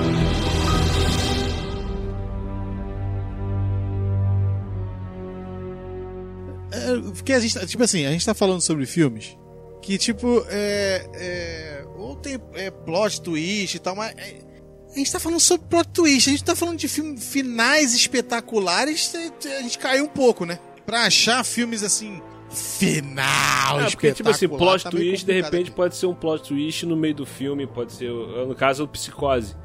Psicose, Então, essa é a um cagada, plot porque Psicose, por exemplo, é ele mesmo, é no meio do filme, aí, É, mata, né, cara? Aí mata. Porque você perde meio que um interesse do, do, no meio do filme, entendeu? É complicado. Geralmente quando fala assim de um final, final, é porque quando ele tem, normalmente... Final estupendo, né? Uma coisa, normalmente ó. tem algum plot twist, porque é uma coisa que, tipo, ninguém espera e o final vem e... Pá, um exemplo, um exemplo recente. Rogue One, o filme já tinha se concluído a história, planeta explodindo. É, já tinha passado, já né? tinha passado, já tinha pegado as informações da Estrela da Morte, poder passar pra, pro, pra resistência lá e tal. Aí o pessoal correndo, daqui a pouco a porta trava. Os caras, os soldadinhos lá querendo passar, olha pro corredor, aquela escuridão, pinta o sabre vermelho, e aí vem a É, festa. realmente. Aí vem a festa e. Puta que pariu. Realmente. Muito bom, cara, muito Eu bom. vou te falar um negócio. E, tipo assim, eu não tomei spoiler nenhum, não procurei saber nada sobre esse filme, não procurei saber. eu Também não não. sabia que o Darth Vader ia aparecer. Então, Ele já tinha aparecido no meio do filme. Sim, Ele já tinha aparecido no meio do filme e você já, já tinha se, de- é, se deliciado. deliciado, né? né? Você já tinha. Caraca, pô, Darth Vader apareceu, aí ele ameaçando o cara e ele no pescoço do cara de longe e tal, aquela coisa, pá, e acabou, e tu não espera mais. O final do filme era aquilo, tipo assim, o planeta explodindo, eles conseguiram passar a informação e vindo aquela explosão da Estrela da Morte, e, tipo, eles morreram, todo mundo morreu, cara. É o, o filme é, o- é é praticamente um filme de guerra, Rogue One. Acabou o filme, tipo assim, todos os soldados que estavam lá naquela batalha morreram, velho. Mas conseguiram cumprir a missão deles. Isso, por si só já era um final redondinho, cara. Final épico, né? É um Já final um épico. bom era um bom final. O filme, o filme em si, tem gente que fala que o filme é mais ou menos. Eu não acho, eu acho um filmaço. Eu gosto. Entendeu? E, e nesse Vou ponto repetir aí, meu comentário no nosso cast. É o filme mais Star Wars de Star Wars. É, o filme mais Star Wars pra mim. Entendeu? Então, tipo assim, é, o meu preferido de Star Wars continua sendo é, o Império Contra-Ataca. Tem outro plot twist final também. o Darth Vader revelando então, eu sou seu pai. Ah, caraca, imagina. O herói é filho do vilão, meu Deus. Que absurdo. Então, tipo assim, Jesus! a Darth Vader aí ap- apresentando finais épicos do, do Star Wars. Aí então, tipo, aí me vem essa cena ainda, complementando ainda, e ainda junto no final lá, a Princesa Leia aparecendo e recebendo. Nossa, meu irmão! Caraca, que final maravilhoso. cara. É épico, Cheguei né? até a ficar suar aqui, só de lembrar. Porque assim, na verdade, ele vai, ele sai da nave, né? A nave dele vai em direção ao a nave rebelde, não é isso? Quando a nave vai na direção, quem lembrasse lá do outro filme de que realmente a- eles são aportados, né, do, do, do mas não naquele momento, é mais pra frente. O cruzador vai e pega a nave dela e tal, não sei o quê. Não naquele momento. né? Quando eles saem e o Darth Vader fica parado lá assim, olhando eles indo, aí pá, pá, pá, pá, pá, pá, pá, pá, pá. Aí tipo, uau, tu, tu tá, tu, tu tá se recuperando do que você acabou de ver, você achando que tipo, acabou, né? acabou, aí vem a cena da Princesa Leia. Caraca, mano. Foi demais, mano. Foi demais. Eu, tipo assim, eu fiquei. É aquele negócio que uma vez a gente falou sobre isso. Que foi a primeira vez na vida que eu vi um cinema bater palma pra um vilão. Tem ideia? É. Porque querendo Galera ou não, vibrando. ele é a estrela de Star Wars, cara. Ele é a estrela. Não, aí é que tá. É que tá, Aline. Ele não é a estrela, ele virou o Roots. É, é outra coisa. E Entendeu? cara, tipo assim, ali a gente tava vendo. Quem que a gente Ele falou? virou Roots. O vilão trucidando as pessoas. Os mocinhos. A galera. mocinhos. E a galera E dentro do cinema vibrava, maluco. Caraca. Foi surreal. Surreal. Absurdo. Ele fez bom. uma. Ele fez uma. uma sei lá, o que, que ele fez com aquele sabre de luz, cara. Tipo, nossa, o jeito que ele chegou chegando, pô, foi imponente, né? Vamos combinar. A, a melhor, a melhor representação que tem na internet da reação das pessoas é o vídeo de uma garota que tá assistindo esse, esse, é, esse filme no quarto e o rapaz fil, no sofá e o rapaz Putz, filmou a é muito reação dela. Cara, se Ela vocês não nunca assistiram a esse vídeo, menor ideia. Ela não fazia a menor ideia. É espetacular. Que ela, ela, ela trabalha. é, Ela é cristã, ela trabalha com missões, ela tava em outro país, ela não teve tempo de assistir o filme no cinema.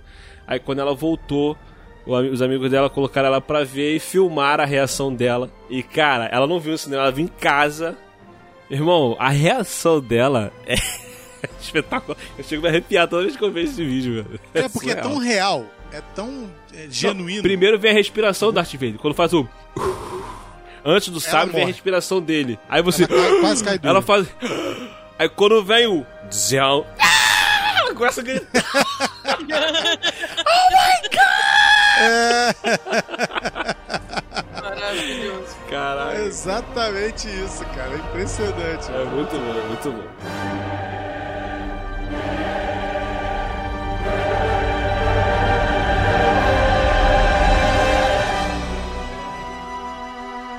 Mas vai, que tu, tu não puxou. Falar, tu Cleiton? tava falando sobre finais, aí eu puxei do. Ele tava ganhando tempo pra pesquisar. Não, mas é porque tem a Memórias Secretas, cara, que é um filme que tem o Martin Landau e o Christopher Plummer. É um filme da Netflix. Ah, tu me indicou esse filme uma E vez, são cara. dois velhinhos judeus. Eu dei a dica sobre esse filme. Sim, você indicou Que esse a filme. gente fez uma vez. Acho que foi uma das últimas vezes que a gente viu. Que a gente viu, não, que a gente botou é, dicas de filme. É, a gente fez dicas de Essa filme. foi uma dica de filme que eu dei, que é Memórias Secretas, que é a história de dois é, velhinhos judeus que estão lá no, no seu é, na, na sua casa de repouso e eles passaram por todas as agruras lá do, do, do Holocausto. E eles estão ali naquela situação toda, eles passam por a, e a mulher dele, de um deles, que é a mulher do Christopher Plummer no filme, ela morre. Ela morre. E o, o, o Christopher Plummer tem a amizade do Martin Landau e eles. Ele falou assim: Você lembra é, o que, que eu tinha combinado com você? É, que você aqui um desejo que a gente tinha e que você falou que quando essa mulher morresse você ia concretizar isso? E ele fala assim: Poxa, ele não tinha como lembrar muita coisa porque o cara tá com- iniciando um processo de Alzheimer. Então, o cara fala assim pra ele: Você lembra do que a gente combinou? Aí ele falou: Não, mais ou menos. Então, a ideia é ir atrás do general nazista que fez eles sofrerem todas aquelas agruras lá no campo de concentração. Caraca. Porque eles descobrem que esse cara tá vivendo nos Estados Unidos, escondido. E, cara, é um negócio muito, muito legal o filme. Porque, assim, mostra dois veteranaços, né? Participando, fazendo um filme com boas interpretações. E o velhinho, cara, ele passa por cada situação sinistra. Christopher Plummer é fantástico. Cara. Christopher É Plummer, cara, ele passa por cada situação sinistra. Por que, que ele passa? Porque é difícil você. Já é difícil uma pessoa normal, nova, passar por uma situação dessa. De ir atrás de um camarada que fez um monte de sacanagem com, a com você, né? Na guerra. Agora você imagina o cara com Alzheimer. Agora você imagina o cara muito, muito, muito idoso. E aí, como é que vai resolver isso, cara? E por que que eu tô falando desse filme? Porque esse filme tem um final surpreendente. Entendeu? No final, ele passa por várias situações difíceis. É, ele tem que correr atrás de uma, da arma para poder matar o cara. Ele tem que fazer fazer uma viagem, que é um, eles chamam de road trip, não é isso que fala? Quando o filme é um filme de viagem, né? Uhum. E É tal, de então, Ponto A pro É. ponto B. é Tipo. isso, ponto A pro ponto B e tal. E ele passa por várias situações até chegar no ponto final da, da, da situação toda. E é onde está o problema? Ele chega pra matar o cara achando que ele tá indo pra matar o nazista. Mas na verdade era ele que era o cara Oh, que fez toda a sacanagem com o outro cara que era amigo dele. No. E ele não lembrava porque ele tinha Alzheimer. Caraca, mano do céu. Aí, cara, é uma pena vocês não terem visto esse filme, cara. Porque a sensação que eu tive vendo o filme com a Lidiane aqui foi. Caraca, maluco, em momento algum a gente pensou que o cara, que era amigo do outro, ia chegar pra se matar. Mas cara Caraca. vai chegar. Como? Onde? Quando? Por quê? Em que momento? Que. Ah! Sabe? Caraca, tem que ver esse tá na cara. Netflix esse filme? Não, detalhe, e a, e a família, a Lidiane tá falando aqui o seguinte, que a família dele, do, do Christopher Plummer, acha que é judia, que eles são Oh, judeus. meu Deus do céu. Aí, cara, o filme é demais. Muito doido. Demais. É muito bom. Ei, Cleito, tá no Netflix esse filme? Tá no Netflix. Oi? Lidiane falou que quer ver de mamãe de novo. Agora tu vê, com um monte de coisa pra ver na. Eu quero Ah, vou ver ver, na manhã eu de quero- novo. vou- Já vou vi uma vez, tá bom. Desculpa, Aqui, qual é que é- como é o nome do É filme mesmo? Memórias, Memórias Secretas. Secretas. Christopher Plummer Memórias é o, o. Ó, Zev descobre que o ex-guarda nazista que matou sua família há 70 anos vive nos Estados Unidos com uma identidade diferente. Apesar de todas as adversidades, ele embarca em uma viagem para encontrá-lo e fazer justiça com as próprias mãos. Tem cenas que tu fala assim: Meu Deus, esse velho vai morrer. Esse velho vai morrer. Ele entra dentro de uma casa. de- Não, agora eu não sei, não sei se eu falo, vocês não viram, vocês falaram que querem ver. Eu já falei alguma coisa. não, não mas- fala não, que a gente não vou falar ver. mais nada, mas ele, tipo assim, ele passa por várias situações que tu fala assim, ferrou, acabou pra ele. Não tem, como, não tem como ele sair daí. Ele é velho, como é que ele vai sobreviver nessa situação? Não tem como. Entendeu? E aí no final que tem esse plot twistaço, que é um dos maiores que eu já vi, de ele ser o cara que o outro quer que morra. Cara, é um negócio. Então, aí é que tá, a Lidiane tá falando um negócio que é, é, Por isso que eu tô falando, que faz um tempo já que eu vi. Então eu não me É, tem lembro. muito tempo se... que você indicou esse filme, tem um tempão. Tem muito tempo que eu indiquei né? esse filme, exatamente. Pô, esse filme é de 2015. Eu devo ter visto ele em 2017. Eu acho que foi isso, 2017, 2018, eu não sei. Porque faz muito tempo. E, e- e eu não- a gente não lembra se o amigo dele sabia que ele era o cara. E ficou guardando isso, guardando isso, guardando isso. Porque raciocina comigo. Ele, ele foi como se fosse judeu pra América. Casou com uma judia, né? E aí os filhos estão achando que eles são judeus. Porque, na verdade, eu não sei se só vale se o pai for judeu, eu não lembro a, mulher dele não era judia, eu não lembro dessa parte, tá vendo? Então tem coisa que a gente não lembra. Então fica difícil dizer exatamente como foi. Então a gente não sabe se o, o amigo dele, se ele sabe, ó, você foi o cara que veio de lá e, né? E ele, cara, o cara arquiteta o plano todinho. O cara vai nessa road trip, vai, vai, vai, vai, vai, vai, vai. Quando ele chega no final, ele encontra a pessoa e aí ele começa a falar com a pessoa, a pessoa descobre que, que é ele mesmo, que é o cara que o outro fala que tem que morrer. Uhum. Cara, é um negócio espetacular. Me pegou, mas me Que pegou. situação, gente. Tipo assim, me pegou de um jeito que eu Muito falei. legal a história. Tá vendo? Existe filme inteligente na natureza. Sim. me fez me lembrar O Maravilhoso. Segredo dos Seus Olhos. Vocês já assistiram esse filme?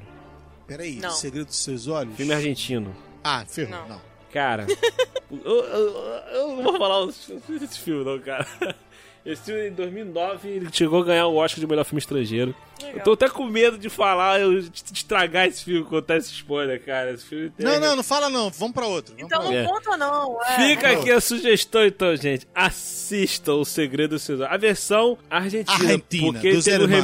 remake é, americano com Nicole Kidman e pff, estragaram Teve o um, filme. teve um, re- um remake Merlin, É. como os entendeu? Estados Unidos costumam fazer às vezes. El Segredo dos Seus assim. Orros. Com o Ricardo Orros. Darim. Darim. Darim? Ah, é com Darindo. Ah, meu É, Deus. ele é. É o quê? Darindo. É mistura de. Darindo. Ai, Ele é lindo. Então vale conferir, vale conferir, dele. vale conferir. Eu vou puxar aqui então um filme com que eu posso falar que é o filme que provavelmente vocês não assistiram, provavelmente não vão assistir, que é um filme de suspense, terror, terror suspense, que é o filme dirigido ali pelo nosso querido Frank Darabont, baseado num livro de Stephen King, O Nevoeiro. Já assistiram esse filme? Não. Ah, não vá. Tu vai falar desse filme, tá de sacanagem. Ué, Não, não, não. Tu tá de sacanagem. Ele vai falar do nevoeiro, Lidiane. o Nevoeiro. Tá, tá de sacanagem. Vocês vão assistir ou já assistiram? A gente já viu. Pô, Pelo amor de Deus. A gente tá falando de fi- final espetacular. Então, final surpreendente, não, final impactante, Não, você falou final É, espetacular. espetacular, fodará. Eu achei espetacular. Ah, não, não é fodarástico, não. É frio. Ah, não, não, não. É. Lidiane, esse final do, do nevoeiro é fodarástico? É maldoso. Ah, É. não, ferrou. Mas é o Ferrou. final, meu irmão. Que isso? Ah, não. Aí. É terror? É terror, suspense. É no Nevoeiro, o que acontece? Ai, Ele pra conta quê, a história. William? Uma dessa, cara. Tô sozinha. Duas horas da manhã. Não, não, não é, não é. Isso é exatamente. Não, é- Caraca. Vai. Já tô aqui em posição fetal mesmo. é uma cidadezinha pequena, tal, aquela coisa toda. Começa a vir névoas, um nevoeiro estranho, né? Começa a invadir a terra, começa a invadir a cidade e tal. E só que acontece, de dentro desse nevoeiro que tá vindo, vem os monstros, umas criaturas atacando as pessoas e matando as pessoas. Vem os tentáculos, vem os. É, meio, meio cutulo, um tarrasca passando no, na, do lado e matando, as, tripando as pessoas. Então o que acontece? As pessoas, tem um grupo de pessoas que fogem e entram num supermercado e eles ficam escondidos lá dentro, tentando se proteger. Esse filme é com o Tom Welling? Não? Thomas Janes. Ah, é porque é, eu acho que é a névoa, A que é a névoa, mesma é. premissa. É, mas a neva é, é ruim. É Eu sei por é isso que eu que tá perguntei se é o mesmo. Eu sei o que você tá falando. Então o que acontece? Então eles estão lá, né, presos eh, lá, lá dentro do, do supermercado, né, tentando sobreviver. E o, o, o filme ele trata, ele aborda mais essa questão de pessoas confinadas no, no local. Né, o Stephen King, a maioria do- do- das obras dele tem muito disso. É, como as pessoas reagem, tipo, confinadas, sem regras, não tem nenhum líder, é, tem alguma ameaça lá fora e as pessoas tentando lidar com a situação. né? O filme aborda muito a questão deles ali dentro do, do supermercado e tudo mais. O que, o que, que acontece? No final do filme, o cara tá com o filho dele e ele tá com a mulher lá e tal, e dois idosos. Então eles conseguem escapar, entrar num carro e, e fugir dali da, da situação. Então eles estão indo com o carro, só que eles, tipo assim, ele tem uma arma e o lance é, quando o bicho pega a pessoa, né, ele estraga, faz estraçalha a pessoa. É uma morte horrível. Então o que, que eles combinam? Se a gente não conseguir escapar, se por acaso a gente chegar num lugar, a gente não tem mais pra onde ir e tiver criaturas pra matar eles, o que o cara vai fazer? O cara vai matar todo mundo, vai matar os dois idosos, vai matar a mulher e vai matar o próprio filho com um tiro na cabeça de cada um, porque é- o sofrimento vai ser menor. E depois vai se matar ou, ou- vai se entregar, eu acho que não tem bala suficiente pra todo mundo, né? Ia sobrar um. Aí o cara fala, então, então eu vou fazer isso, né, para poder me entregar e salvar e, e não- vocês não tenham uma morte horrível. E eles vão, fogem e tudo mais. Só que quando chega no nessa situação, acabou. Eu, lembro, eu não lembro se acaba a gasolina ou se eles estão cercados num local onde tem a criatura, muita névoa. Tem o nevoeiro e eles começam a ouvir um barulho. Isso, é isso, eles estão no nevoeiro e tem muito barulho, os bichos em volta. Tipo assim, tem muito bicho em volta. Aí ele chega a ver, tipo, um- um- uma cauda, um, pedaço de um bicho no nevoeiro assim, ó, gigante arrastando no chão. Tipo assim, tem um bicho muito grande ali. Tipo, acabou, não tem jeito. Aí o que, que o cara faz? O cara vai lá, mata todo mundo, dá um tiro nos idosos, dá um tiro na mulher, dá um tiro na cabeça do próprio filho, de todos eles. Aí ele sai do carro pra poder se entregar, pra poder algum bicho vir pegar ele. E daqui a pouco vem o exército com lança-chamas, tacando fogo em tudo, matando todo mundo, matando os bichos. E o cara fica vivo sozinho. Cara, esse, Esse é um final. final surpreendente. O que tu esperava um negócio diferente disso? É Eu sério que eu fiquei esse assim- é o final surpreendente? Cara, eu fiquei caraca, maluco. Eu fiquei em choque, velho, com isso. Eu falei, gente do céu. E tipo, pô, é frio, é revoltante. É, é revoltante, pô, né? Mas, cara, é, é chocante. Eu, eu fiquei em, em choque com o que aconteceu. Aí o cara fica lá ajoelhado no chão chorando com o que aconteceu. É pesado, é o final tristérrimo, mas é o final sinistro. Eu, eu achei, em forma eu de achei o final- protesto, ficarei quieto nesse eu momento. achei esse final corajoso, porque o, o final do livro não é assim. O final do livro, eles vão pra algum lugar, chega na casa onde era a casa do cara e não tem ninguém lá, e eles continuam andando, tipo assim, ah, vamos é, continuar andando até ver se a gente consegue encontrar algum lugar seguro. E acaba assim, o livro acaba assim, eles indo. Entendeu? Aí o cara no filme, o cara falou, não, vou botar um desfecho aqui, vou, vou encerrar. Torcer pra 2020 não terminar assim pra gente. Nossa senhora. Não, a Lidiane tá, a Lidiane tá aqui, assim, horrorizada que vocês estão falando desse filme. Cara, assim, eu gosto de filme de terror, eu Sacanagem, gosto de filme de suspense. cara. E o, o mínimo que a gente pode esperar de um filme do gênero, de terror e tal, é um, é um final pesado, é um final triste, um final maldoso. Isso é o mínimo que pode esperar, entendeu? Alguns filmes podem trazer um final mais alegre, mas quando você vai assistir um filme do gênero, você já tem que ir preparado pra isso possivelmente acontecer. E olha só, eu acho que um gênero. Dá pra fazer um Rolândia só de filme de terror com final impactante. Porque o que mais tem, meu irmão, é eu tenho a lista aqui só de filme de terror. É, mas tem uns lixos também, né? Ah, tem muito, né? Mas aí também todo gênero tem, tem, tem seus lixos. Eu ia falar de um filme menos grave, menos, sei lá, menos. Eu fiquei mal com esse final do William. Mas, Final enfim, meu não, o filme final é meu Tudo não. bem. Então. Apesar que todos os contos sombrios que eu fiz, o final foi desse, desse naipe, né? não é? não teve um final feliz. Não, nenhum. Só o Caldarias, mas a história não é minha. É verdade. É, você tava falando de Stephen King. Eu também vi um filme dele, baseado numa obra dele, né? Um filme- Não é um filme dele.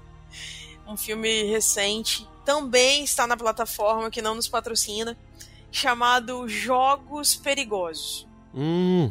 Esse filme, que primeiro que já começa com o nome errado, né? Que o nome do filme em inglês é Gerald Game, tipo, o jogo do Gerald. E aí o que que acontece? Ele é tipo um filme baseado em filmes de Hitchcock, sabe? Agatha Christie e tal, essas coisas assim. É, é um filme bacana porque é a história de, uma, de um casal. Eles estão numa crise no casamento, já estão aí com seus quase 60 anos.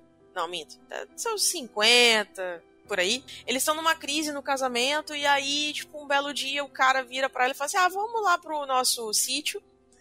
A gente fica lá e fica num fim de semana maravilhoso. Vamos apimentar as Só coisas. dois. Vamos... É, Uma aventura. e aí eu quero fazer um jogo diferente com você. O que, que era o jogo? Ele pega duas algemas, algema a moça na cama, e aí começa a brincar com ela como se ela fosse uma prostituta. E aí ela começa a dizer pra ele que não tá gostando, que não tá legal e tal, aquela história toda. Considerando que antes deles chegarem na casa, tinha um cachorro na estrada. Um cachorro bem daqueles de rua, aqueles bem maltratados. E ele tava comendo uma, uma carne, tipo uma, uma caça. E aí ela chega em casa e tal, vê o cachorro, prepara uma carne pra ele, um bife de 220 dólares. E aí dá Jesus. pro cachorro. É. Aí o que, que acontece? Nessa da brincadeira dos dois e tal, o cara pega e infarta. O cara morre. Por quê? Antes ele tomou um Viagra. E ele já não tava muito com condições, né, físicas. E aí ele pega e infarta em cima dela. E ela algemada na cama. Exatamente. Uma casa no meio do nada. Não tinha ninguém, não tinha Que vizinho, beleza, hein? não tinha pra quem gritar, não tinha telefone por perto, o celular que tinha tava com a bateria descarregada, porque o cara não tinha carregado há dois dias, ou seja, a mulher tava no sal. Acontece que o cara tá morto no chão, tá lá, desmaiado, quer dizer, não, morto mesmo, né? Apagado. E aí ela fica naquela de gritando por socorro e ninguém ouvindo, não sabia o que fazer, um desespero total. No fim das contas, acontece que ela esquece a porta da casa aberta. Na hora que ela esquece a porta aberta, o cachorro entra. E quando ele vê que o cara tá caído no chão, que ele bateu a cabeça e o sangue tá escorrendo, ele vai pra cima do cadáver e começa a comer o cadáver. Ui! E ela entrando em desespero mais ainda, porque ela estava desfalecendo, porque ela não tinha comido, não tinha bebido água, então ela estava desfalecendo. E nessa hora começa a vir tipo. Sabe aquele negócio do anjinho e o, e o diabinho? É mais ou menos isso. que era o marido dela, que era a, a figura dele, que parecia o, o diabo, e ela, como se fosse o anjinho, tentando ajudá-la a se recuperar. É, Ela fica tipo. É como se tivesse uma alucinação. Ela, Ela tá delirando, alucinação. ela tá delirando. É. E aí o que acontece? A mulher, que é ela, começa a dar força pra ela, pra ela tentar sair daquela situação. Tipo, vai, arrebenta isso. Tenta, tenta sair daí, você precisa ter força pra sair daí. Enquanto isso, o cara, o marido dela, fica falando pra ela um monte de coisa, tipo, você não é capaz, não faz isso não, não precisa, ninguém vai te ouvir, sabe? Uns negócios muito doidos. Aí, resumindo, o cachorro entra, arranca um pedaço do braço dele e tal, come, bacana. Que delícia. Delicinha. Aí no fim das E contas. depois quer me criticar do, do, do, do filme lá. o cara quer acabar com o É, sofrimento. aí no fim das contas, ela, ela tá, ela tá delirando, e aí o que acontece? Alguém. é, ele comenta com ela que tem uma pessoa no- nos redores da- das casas que. que é, ele assalta ou ele rouba joias ou coisa assim de cadáveres. Ele abre as tumbas e tudo mais e, e tira todas as joias da pessoa ou do, dos cadáveres e tal, enfim, aquela história toda. E aí ela acorda de um desses delírios dela e ela vê o cara no pé dela, lambendo o pé dela. Ele tinha uma anomalia no rosto e deixava ele muito grande, com os braços muito grandes, as pernas, Essas as orelhas. grandes. meio Frankenstein. É, é um problema na tireoide. E aí o que que acontece? Ela acorda com ele, só que ela vê o cachorro depois. Ele some. E aí fica aquela história toda, assim, sabe? Tipo, como se ele fosse a morte. E, e o marido dela, o espírito do marido dela, vira pra ela e fala assim: ele vai voltar, vai roubar a sua aliança e vai comer o seu cadáver quando você estiver morta. Cara, um troço muito doido. E aí, no fim das Ô, William, Oi? como é que é o nome do filme que você falou mesmo? Nevoeiro. Acho que eu vou ver o Nevoeiro. hein? Depois dessa aí, realmente. E aí, Cleiton, no final das contas, é sério, é um troço muito doido. No fim das contas, ela tem, ela cria forças pra se soltar. O que, que ela faz? O marido dela, antes de deitar na cama, ele deixou um copo em cima da, da prateleira. E aí ela consegue, no ato de, de mexer as mãos com a, com a algema, ela consegue deslizar o copo. Nisso que ela pega o copo, ela quebra. E aí o que, que acontece? O sangue automaticamente vai deixar a mão dela meio escorregadia. O que, que ela faz? Ela pega, quebra o copo e escorrega a mão. Naquele momento, dá um certo nojinho, sabe? O seu estômago embrulha. Porque na hora que ela está deslizando a mão, automaticamente a pele vai junto. Que Entendeu? delícia. Não é gostoso. Aí tá. Não, é assim, beleza. pô. Ah, sensacional. Aí ela pega. E eu aqui falando do filme que o cara tava querendo evitar o sofrimento das pessoas ao redor dele. O cara Agora se sacrificou Ah, e ela vai É. falando maravilha aí. Resumindo a história toda. Na hora Me que ela se julgando. solta, na hora que ela se solta, ela de fato entrega a joia pra ele, a aliança dela, e vai embora. Ela pega o carro, desfalecendo já, porque ela tava perdendo muito sangue. Agora, ela eu- bate, Helena, eu, eu não lembro. O cara era de verdade mesmo ou era ele alucinação é de dela? verdade. Ele realmente existe. Só que ela bate com o carro e alguém da casa onde ela bateu resgata ela e ela né, consegue se recuperar e tudo mais. Ela tem que passar por três enxertos pra pra melhorar o braço. Mesmo assim, ela não consegue é, segurar mais as coisas, não consegue escrever porque dói e tal, enfim. O que, que acontece? Ela começa a ajudar pessoas porque durante esses delírios ela descobre que ela foi molestada pelo pai quando ela era jovem. E por gente, conta disso, ela começa a ajudar crianças que passaram pela mesma situação que ela. Porque que acontece? O marido levou ela pra lá, ele já tinha esse negócio dentro dele de que ele era como se fosse ele gostava de, de violentar mulheres. Então ele faz isso com ela e ela se sente mal. E ela nunca sabia por que, que ela se sentia mal. E ela lembra que é por conta de uma situação que ela passou com o pai. E ela passa a ajudar crianças e tal, aquela história toda. E aí ela descobre que esse cara que roubou a, a, a aliança dela, quer dizer, que ela entregou a aliança, ele de fato existia. Ele foi preso por ter cometido sete crimes no estado, em cidades diferentes. Ela vai- Sete crimes? Ai, que susto. Ela vai até o tribunal, vê o cara, só que ela não acreditava que ele existia e ele não acreditava que ela existia. É como se os dois fossem um paradoxo um do outro, sabe? Aí ela chega perto dele e fala: Deixa eu ver se você realmente existe. Ela olha pra ele, vira as costas e vai embora. Ela vive a vida feliz. Gente, com esse Uhum. final, sabe? tá bom. Eu falei, maneiro, gente, vi só valeu, bacana. só valeu a pena o filme por causa desse final. Hum, Não, valeu a pena o filme porque o filme inteiro é maneiro pra caraca.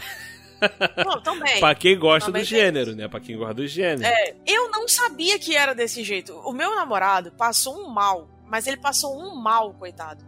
Ele teve que ir Nossa. pro banheiro tomar banho, porque a pressão dele caiu e ele fez vômito, pra você ter uma ideia. Vendo? Ele Por passou causa de sofrência que tava mal. vendo ali. Muito mal. Eu também fiquei gente. Fiquei mal, tá? Não vou mentir, não. Então não assistam Jogos Mortais, por favor. Ele, ele falou, a última vez que eu assisti algo que me fez passar mal foi Jogos Vorazes. Ou Jogos Mortais. E ele, ele-. Jogos Vorazes também faz passar mal. De Por raiva. dá outro motivo. De raiva, ruim. Também dá pra passar mal, não. Ai, caraca.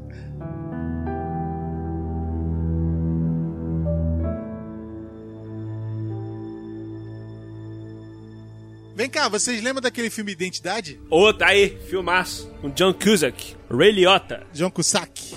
Ray Ah, Liotta e John tá. Cusack. Lembra, Leite? Do Identidade? Todo mundo fica preso dentro daquele motel lá do- no meio da estrada. Vocês já falaram sobre esse Que tá filme. chovendo pra caceta. É Filmaço, muito maneiro filmaço, o filme. filmaço. Engana pra caraca, mas tudo bem. Não, porque que acontece? O pessoal fica preso no hotel por causa da chuva e começa a morrer um de cada vez, né? De acordo com a numeração.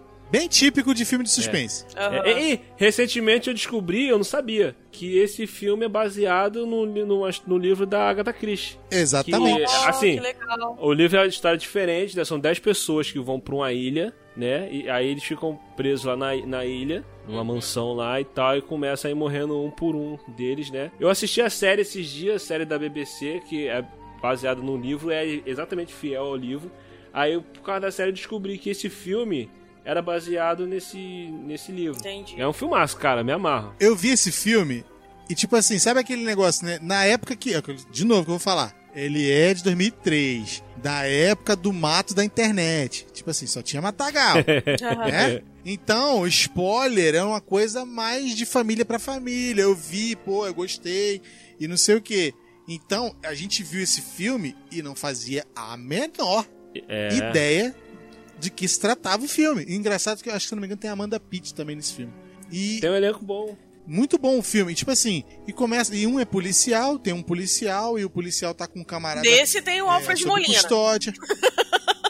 É, tem, tem, tem fre- ah, é verdade.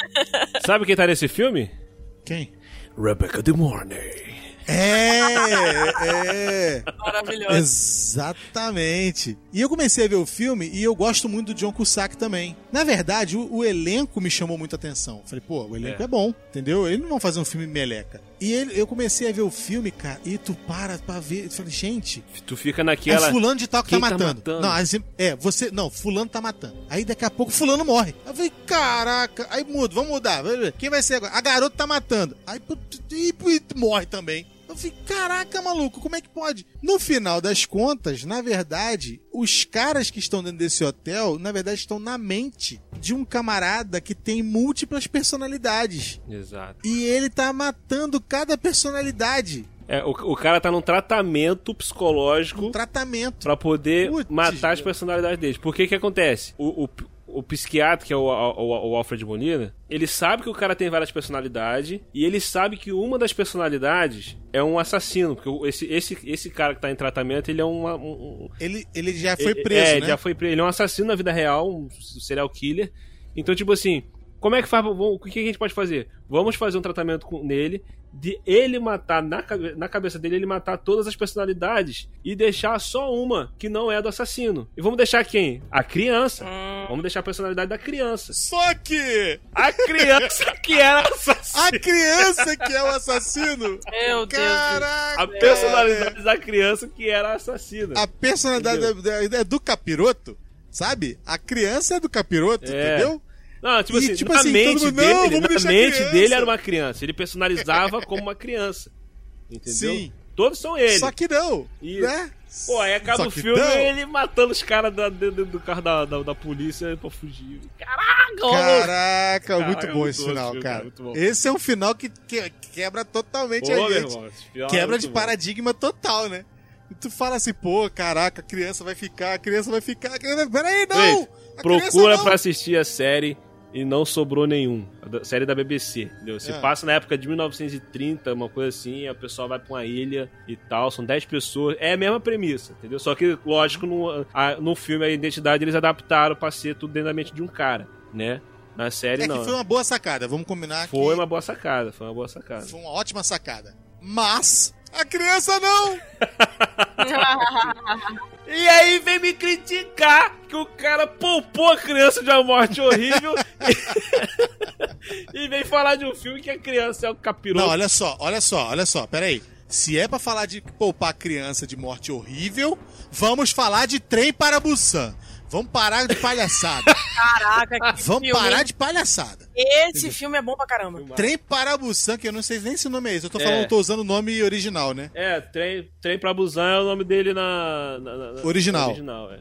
Train to Busan. Pô, Aqui caraca, ficou que invasão final, zumbi. Que filmaço. Que, Que filmaço. filmaço. E que final. E vai ter a continuação, tá vindo aí. É, Sério? porque, na verdade, se é um mundo pós-apocalíptico onde todo mundo vira zumbi, então vai ter, vai ter gente pra fazer o filme. Se tem Walking Dead até hoje, Gente não, né? Vai ter zumbi pra fazer filme. não, não, É. vai ter gente O também. nome do, do, do filme vai ser é Península. o nome do filme é Península. Deve vir Península. no Brasil Legal. como Invasão Zumbi 2, né? Ah, com certeza. Ah, faz mais sentido. É, Porque as traduções brasileiras são maravilhosas, né? isso. isso. Tipo, Muito mais Jogos sentido, Perigosos, E vai Geralt mostrar um outro, um outro local do é, tá- tá- É, porque, tipo assim, Quatro se você for depois- parar pra pensar Península. Tá sobre essa situação aí, a gente vê um local. A gente acompanha um personagem, três personagens, quatro personagens. Claro que se aconteceu, aconteceu pelo país todo, pelo planeta É. todo. Então eles podem de fazer isso. uma- um local. Cara, a ideia é genial. Em vários tipo locais. assim, pessoas estão num trem, num apocalipse zumbi, e um infectado entra e começa a contaminar as pessoas dentro do trem. E o trem tá andando. E, e, e pra cada estação que você para, a situação tá pior. Cara, é genial. A ideia desse filme é genial. É angu- angustiante, cara. Nossa, que filmaço. E o interessante é que eles, se- eles se contaminam muito É rápido, muito né? rápido, muito rápido. É, É, dez dentro da escola, por exemplo, nossa, em questão de segundos, a escola Não, esse tá filme, esse filme, ele é coreano. Coreano. é coreano. Cara, a Coreia, eu vou te falar, tá? Ideia pra filme eles estão tendo. Meu irmão, a Coreia tem muito filme bom, cara. Muito filme bom. Parasita é coreano, não é? É, foge, foge da mesmice, né, cara? Não é de hoje que o cinema coreano só tem feito filmar. Então, é o que eu tô falando, foge da mesmice. Por que que faz, chama atenção? Porque foge do, do igual. Ó, sem dar spoiler, um outro filme do Coreia do Sul, bom pra caramba, filmaço, e o final tem um, é de explodir cabeça. Old Boy. Tem uma versão americana com Josh Brolin, mas esquece. Eu gosto, eu gosto muito. Old Boy, filmaço. Old Boy original é sensacional. Cara, Pera aí, tem um- Old agora- Boy, que eles transformaram em, em série? Não, Old não, Boy. Ah, é Old, Old, Old, Boys. Tem uma versão americana com Josh Brolin, e mas a Horrorosa. versão original é a versão coreana. Filmaço. Tem um outro também, Eu Vi o Diabo, é um filme é, coreano esse também. eu não vi. que é um cara que ele tá tentando achar um serial killer que matou a noiva dele. E o cara tá caçando o serial killer. Meu irmão, que filmaço, cara. E o final também é. Ah, Tá vendo? Tem muito, Surpreendente. tem muito filme. e- Esse final desse filme é- não dá pra Tem falar, um cara. que eu assisti, gente, gente, tem um que eu assisti que um padre vira vampiro. É, é muito engraçado, o padre vampirão, maravilhoso. É muito contraditório, né? Um padre. Como é que é o nome do filme? Eu não sei o nome desse. É filme. coreano? É, é um padre que vira vampiro, eu não sei o nome do filme. Padre Vampirão. Ele enfiou, É, a, ele enfiou a cruz nele mesmo. Não, eu já não? Não? sei, né? Ué, É o Drácula de Bram Stoker, não? Não, Não. deixa eu ver aqui, ó. Padre vira vampiro. Padre vira Gente, é sério. O É, padre é- é, o é- é vampirão. coreano o filme? Sede de sangue. Ele tem que se suicidar se a si mesmo.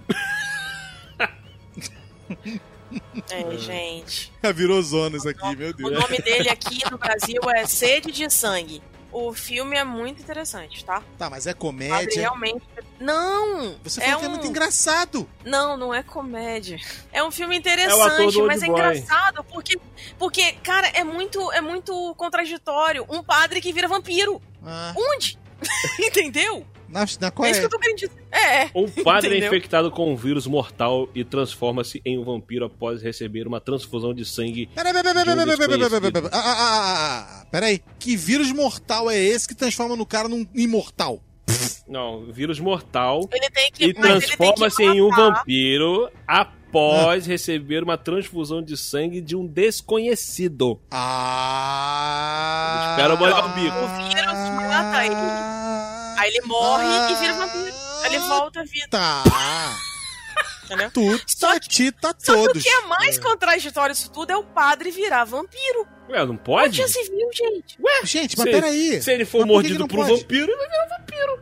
Ô, É por- gente. Vampiros não podem entrar na igreja. E, mas o Mas ele tá na igreja. igreja. Ele, foi, ele virou vampiro porque, porque pegou a transfusão de sangue. O cara foi doar sangue pra ele lá. A culpa é do, do hemorrio lá que não examinou o sangue do cara que foi transferir o sangue pra ele. Jesus amado. Ô, Senhor. Ah,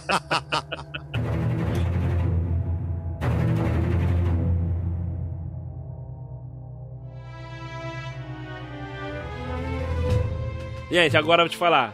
Assistam é, esse que eu falei, Eu Vi o Diabo, o filme coreano. Não é terror de, ó, de monstro, apareceu o diabo, não. É só. É porque o brasileiro adora fazer coisas como essa. Pegar um filme que é interessante, botar um, um tema, um, um título bem merda, pra poder as pessoas não querer ver o filme. Entendeu? Simples. É isso aí. É só isso, é um serial. É só isso. É um serial killer. Só. É. Só. Psicopata, o cara. O cara aí, mas o cara é ruim. O cara é ruim, o, o, o serial killer. Capeta. Aí ele pega a menina lá e tal. E. e nossa, ele estraçalha ele, ele corta ele, pescoço, braço, ele, ele, ele estraçalha a pessoa. Aí o Quero noivo, o noivo dela, ele começa a caçar o cara que. Quem é o cara que fez isso? Uhum. Aí fica um jogo de gato e rato, porque o cara des- descobre que o noivo tá caçando ele. Aí o cara começa a querer caçar o noivo. Aí fica um Vixe, caçando. Maria. Cara, aí, Caraca. filmaço, cara. Filmaço. E o final do filme é, é- é surreal também. Espetacular. É isso que eu ia falar de novo. Eu já falei isso aqui, mas eu quero aqui deixar minha nota de repúdio, tá? Porque o que a gente faz aqui nesses casts é, é- é desumano, tá? Eu tenho que viver, gente. Eu tenho trabalho pra fazer. Eu tenho vida pra viver. Eu tenho filho pra criar. Eu tenho mulher pra convencer. Eu tenho, ó, tem um negócio meio esquisito aqui. Gente, para com esse negócio de ficar levantando um monte de filme, desenho maneiro pra eu ver. Que eu não. Eu tenho que viver a vida. Gente, aí é difícil. O que, que nós faz da vida? Maravilhoso. Meu Deus. Só hoje a Aproveita Aline a aumentou a fila. quarentena. Eu sei, mas só hoje a Aline aumentou a lista dela em, em o quê? A gente falou em 12 filmes, mais ou menos, aqui? Por 10 aí. anos. Não é? Foram uns 10 anos aí. Pô, cara, 10 anos de filme já. Ó, outro filme eu acho que é coreano também, que vale. Mas chega, William. Que também. Ó, se eu só fosse vocês, eu fazia um cast só disso. que é um Por que, que filmaço. coreano tá Ó. dando tão certo? É um filmaço e também tem um plot twist, a reviravolta. O final também é espetacular. A Criada. Esse filme é bom. Filmaço. Cara, eu, te- eu- eu tenho a sensação É de que eu já legal. vi alguma coisa. Acho que eu já vi alguma coisa sobre esse filme. Muito bom esse filme. Muito bom esse O final é Mas surpreendente. nenhum filme. Dificilmente a gente vê filme coreano que tá com final, finalzinho meleca. Eu não tenho visto. É, cara, eu vi, eu vi uma, uma matéria falando que na década de. No, início dos anos 90, meados dos anos 90, mais ou menos, o governo coreano decidiu investir No nas cinema, na produções produção. de filme no cinema Não deles, só nacional. nisso, né, cara? Eu, eu li uma. Você falou desse aí, eu li a da outra parte na, na multimídia, no multiverso da mídia lá. Que é que eles fazem um monte de coisa. E, e além, tipo assim, de obrigar a ter tantos por cento de filme nacional nas salas de cinema. É obrigatório, né? Não, não ter, tipo, um exemplo que aconteceu aqui no Brasil, um Vingadores da Vida, e ter pegado todas as salas e nenhum outro, outro filme conseguir ter espaço pra botar. Tipo assim, é obrigatório. Tem que ter tanto por cento das salas de cinema disponível pra filme nacional. Então, é, Eles aqui, isso lá. o que, qual é o problema disso aí? É a diversidade. Lá eles estão diversificando os Não, temas. então, mas tipo aqui assim, só ia ter comédia feito- e drama merda. Não, mas é que tá. Isso foi feito lá atrás, né? E teve todo aquele investimento no cinema nacional deles lá e tudo mais. Então, tipo, hoje estão colhendo os frutos hoje em dia. Pra tu ver. 20 anos depois. Entendeu? Foi uma parada que foi plantada lá atrás. Deu quanto tempo demorou pra, pra poder eles crescer de uma forma. Claro que não tem filme é, coreano bom só a partir de agora, de, de esse ano pra cá. Não, já tem de alguns anos pra trás. Esse Old Boy mesmo, acho que é de 2003, sei lá, do, 2000. Então, quer dizer, de muito tempo pra trás, foi tendo filmes bons, tendo filme, eles foram ganhando espaço, ganhando espaço, e chegou ao ponto agora de Imagina ganhar agora, o Oscar. cara, depois de ganhar o Oscar. Exato, agora chegou a ganhar o Oscar. Meu irmão. Então, tipo assim, foi um trabalho feito a longo prazo. Só que tem aquela questão também do povo lá, tipo, ter a consciência e, tipo assim, tal. Aqui o povo, eu acho que não vai mudar. Não, mas o problema Entendeu? foi que ele já conversou, cara. interessante, William. O interessante é que eu tava olhando aqui que os três filmes que o William citou são do mesmo diretor, o Park Chan-wook. Ele é muito bom esse cara, ele tem umas sacadas muito legais. E os três filmes dele realmente são muito bons, que é o Old Boy, esse do Padre Vampirão e a da Criada. São três filmes muito legais. Como é que é o nome do cara? Park Chan-wook. Deixa eu ver se Uhum. era o diretor do Eu Vi o Diabo também.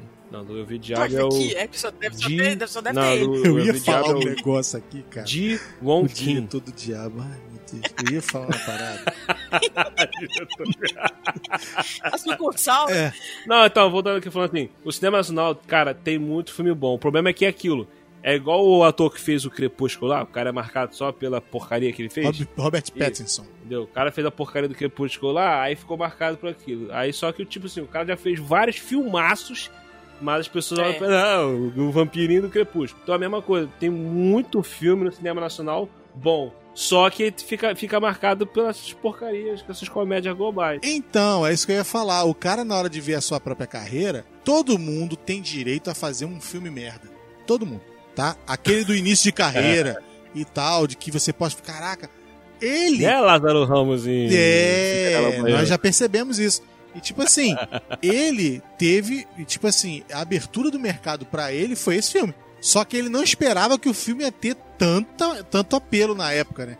Porque teve ape- apelo pra caraca, né? Então, Aham. mas ele não esperava. Só que, tipo assim, há males que vem pra bem e há bens que vem pra muito males, né, meu irmão? Porque, putz, grilo. Então, ele começou a fazer um montão de filme é, que não é blockbuster, essas paradas assim. Só filme, tipo, independente, de, de produção independente, diretor independente. Porque ele sentiu o seguinte, cara, ou ele se, ou ele se prova como um bom ator, ou a carreira dele morria. É, agora que ele vai vir com o filme blockbuster que vai ser, o- ser no Batman, né? Tem tudo pra ser um filmaço, cara. Tá tudo lá, o diretor, o estilo, a, a adaptação, agora vai depender do... Da Warner. Ai. Ai. Oh, Jesus. Ai. Aí, Aí eu não que sei tá- por Ai, que, que eu não sei por que que veio a música na cabeça. Aí a gente lembra que é o Sabe qual é a aí. música que veio na cabeça agora? Sabe quando o Mario morre? O Mario morre.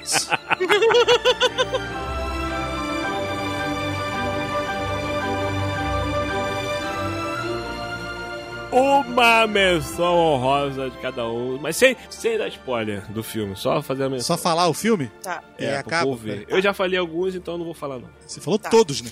É, é, porque, é porque o Clayton tava falando de, de Nolan, Batman e universo paralelo e tudo mais. Eu lembrei de O Grande Truque, Ah, que também é do Nolan. filmaço. Sensacional. Que final, cara. Que final. Cara, o Nolan tem O Grande Truque, Amnésia, dois, outro filmaço dele também que A também, Origem. também tem A um Origem é final espetacular. A Origem também. Interestelar também é muito bom. Sim. Gosto pra caramba.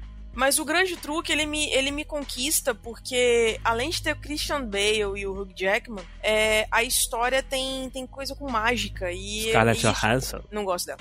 E aí eu gosto de mágica. Eu gosto de ilusionismo. William. Prossiga, Vou prossiga. deixar passar essa. Vou deixar passar. prossiga. Então, é, o lance do ilusionismo que me chama a atenção, sabe? Eles, eles têm aquela, aquela fissura, aquela obsessão por magia e. Magia não, por mágica. E, e um pelo outro também. É uma coisa muito, Vou querer ser melhor do que o outro. louca. É, é uma coisa muito louca. Tem o assim. David Mas Bowie nesse filme. Tem. Ele faz o Tem a Tesla. Piper Perabo. E outro que eu acho muito bacana também, que não pode deixar de ser citado, é Match Point, que é do Woody Allen. É um filme de Woody Allen que não parece filme de Woody Allen. Mas o filme é bom, cara. O filme é bom. Esse filme concorreu ao Oscar de roteiro original. Foi. Vai, vai Cleiton. Vai, Clay. indicação? Star Wars Episódio 5, Psicose, O Sexto Sentido, Clube da Luta, Planeta dos Macacos, A Vila, Os Outros, Dogville, A Cidade Vila. dos Sonhos, Suspeito, Chinatown, Cidade Seven, dos Sonhos. Desejo de Reparação, A Pele que Habito, pele Psicopata Americano. Dois Caraca, a Macacos, pele que habita Corpo é Fechado. Garota Selvagem, Identidade, Traído pelo Desejo, é, Jogos Mortais, Sem Saída, Cidadão Kane, Harry Potter... Mil- Não, isso aqui não. É, Gabinete do Dr. Cagliari, Monty Python, e, é, Suspeito da Rua Arlington, as, as Python, Aventuras do cara. Barão de Munchausen... Entre facas e segredos. Bota aí. Uma recente. Mente Brilhante, A Ilha do Medo, A Órfã, Sexta-feira 13, Grande Truque, Old Boy já falou, Mundo de 2020, e que no Mundo de 2020, de 73, olha aí, Sob Meninos e Lobo, Doni Darko, Amnésia, A Diabólica. Pronto, tchau.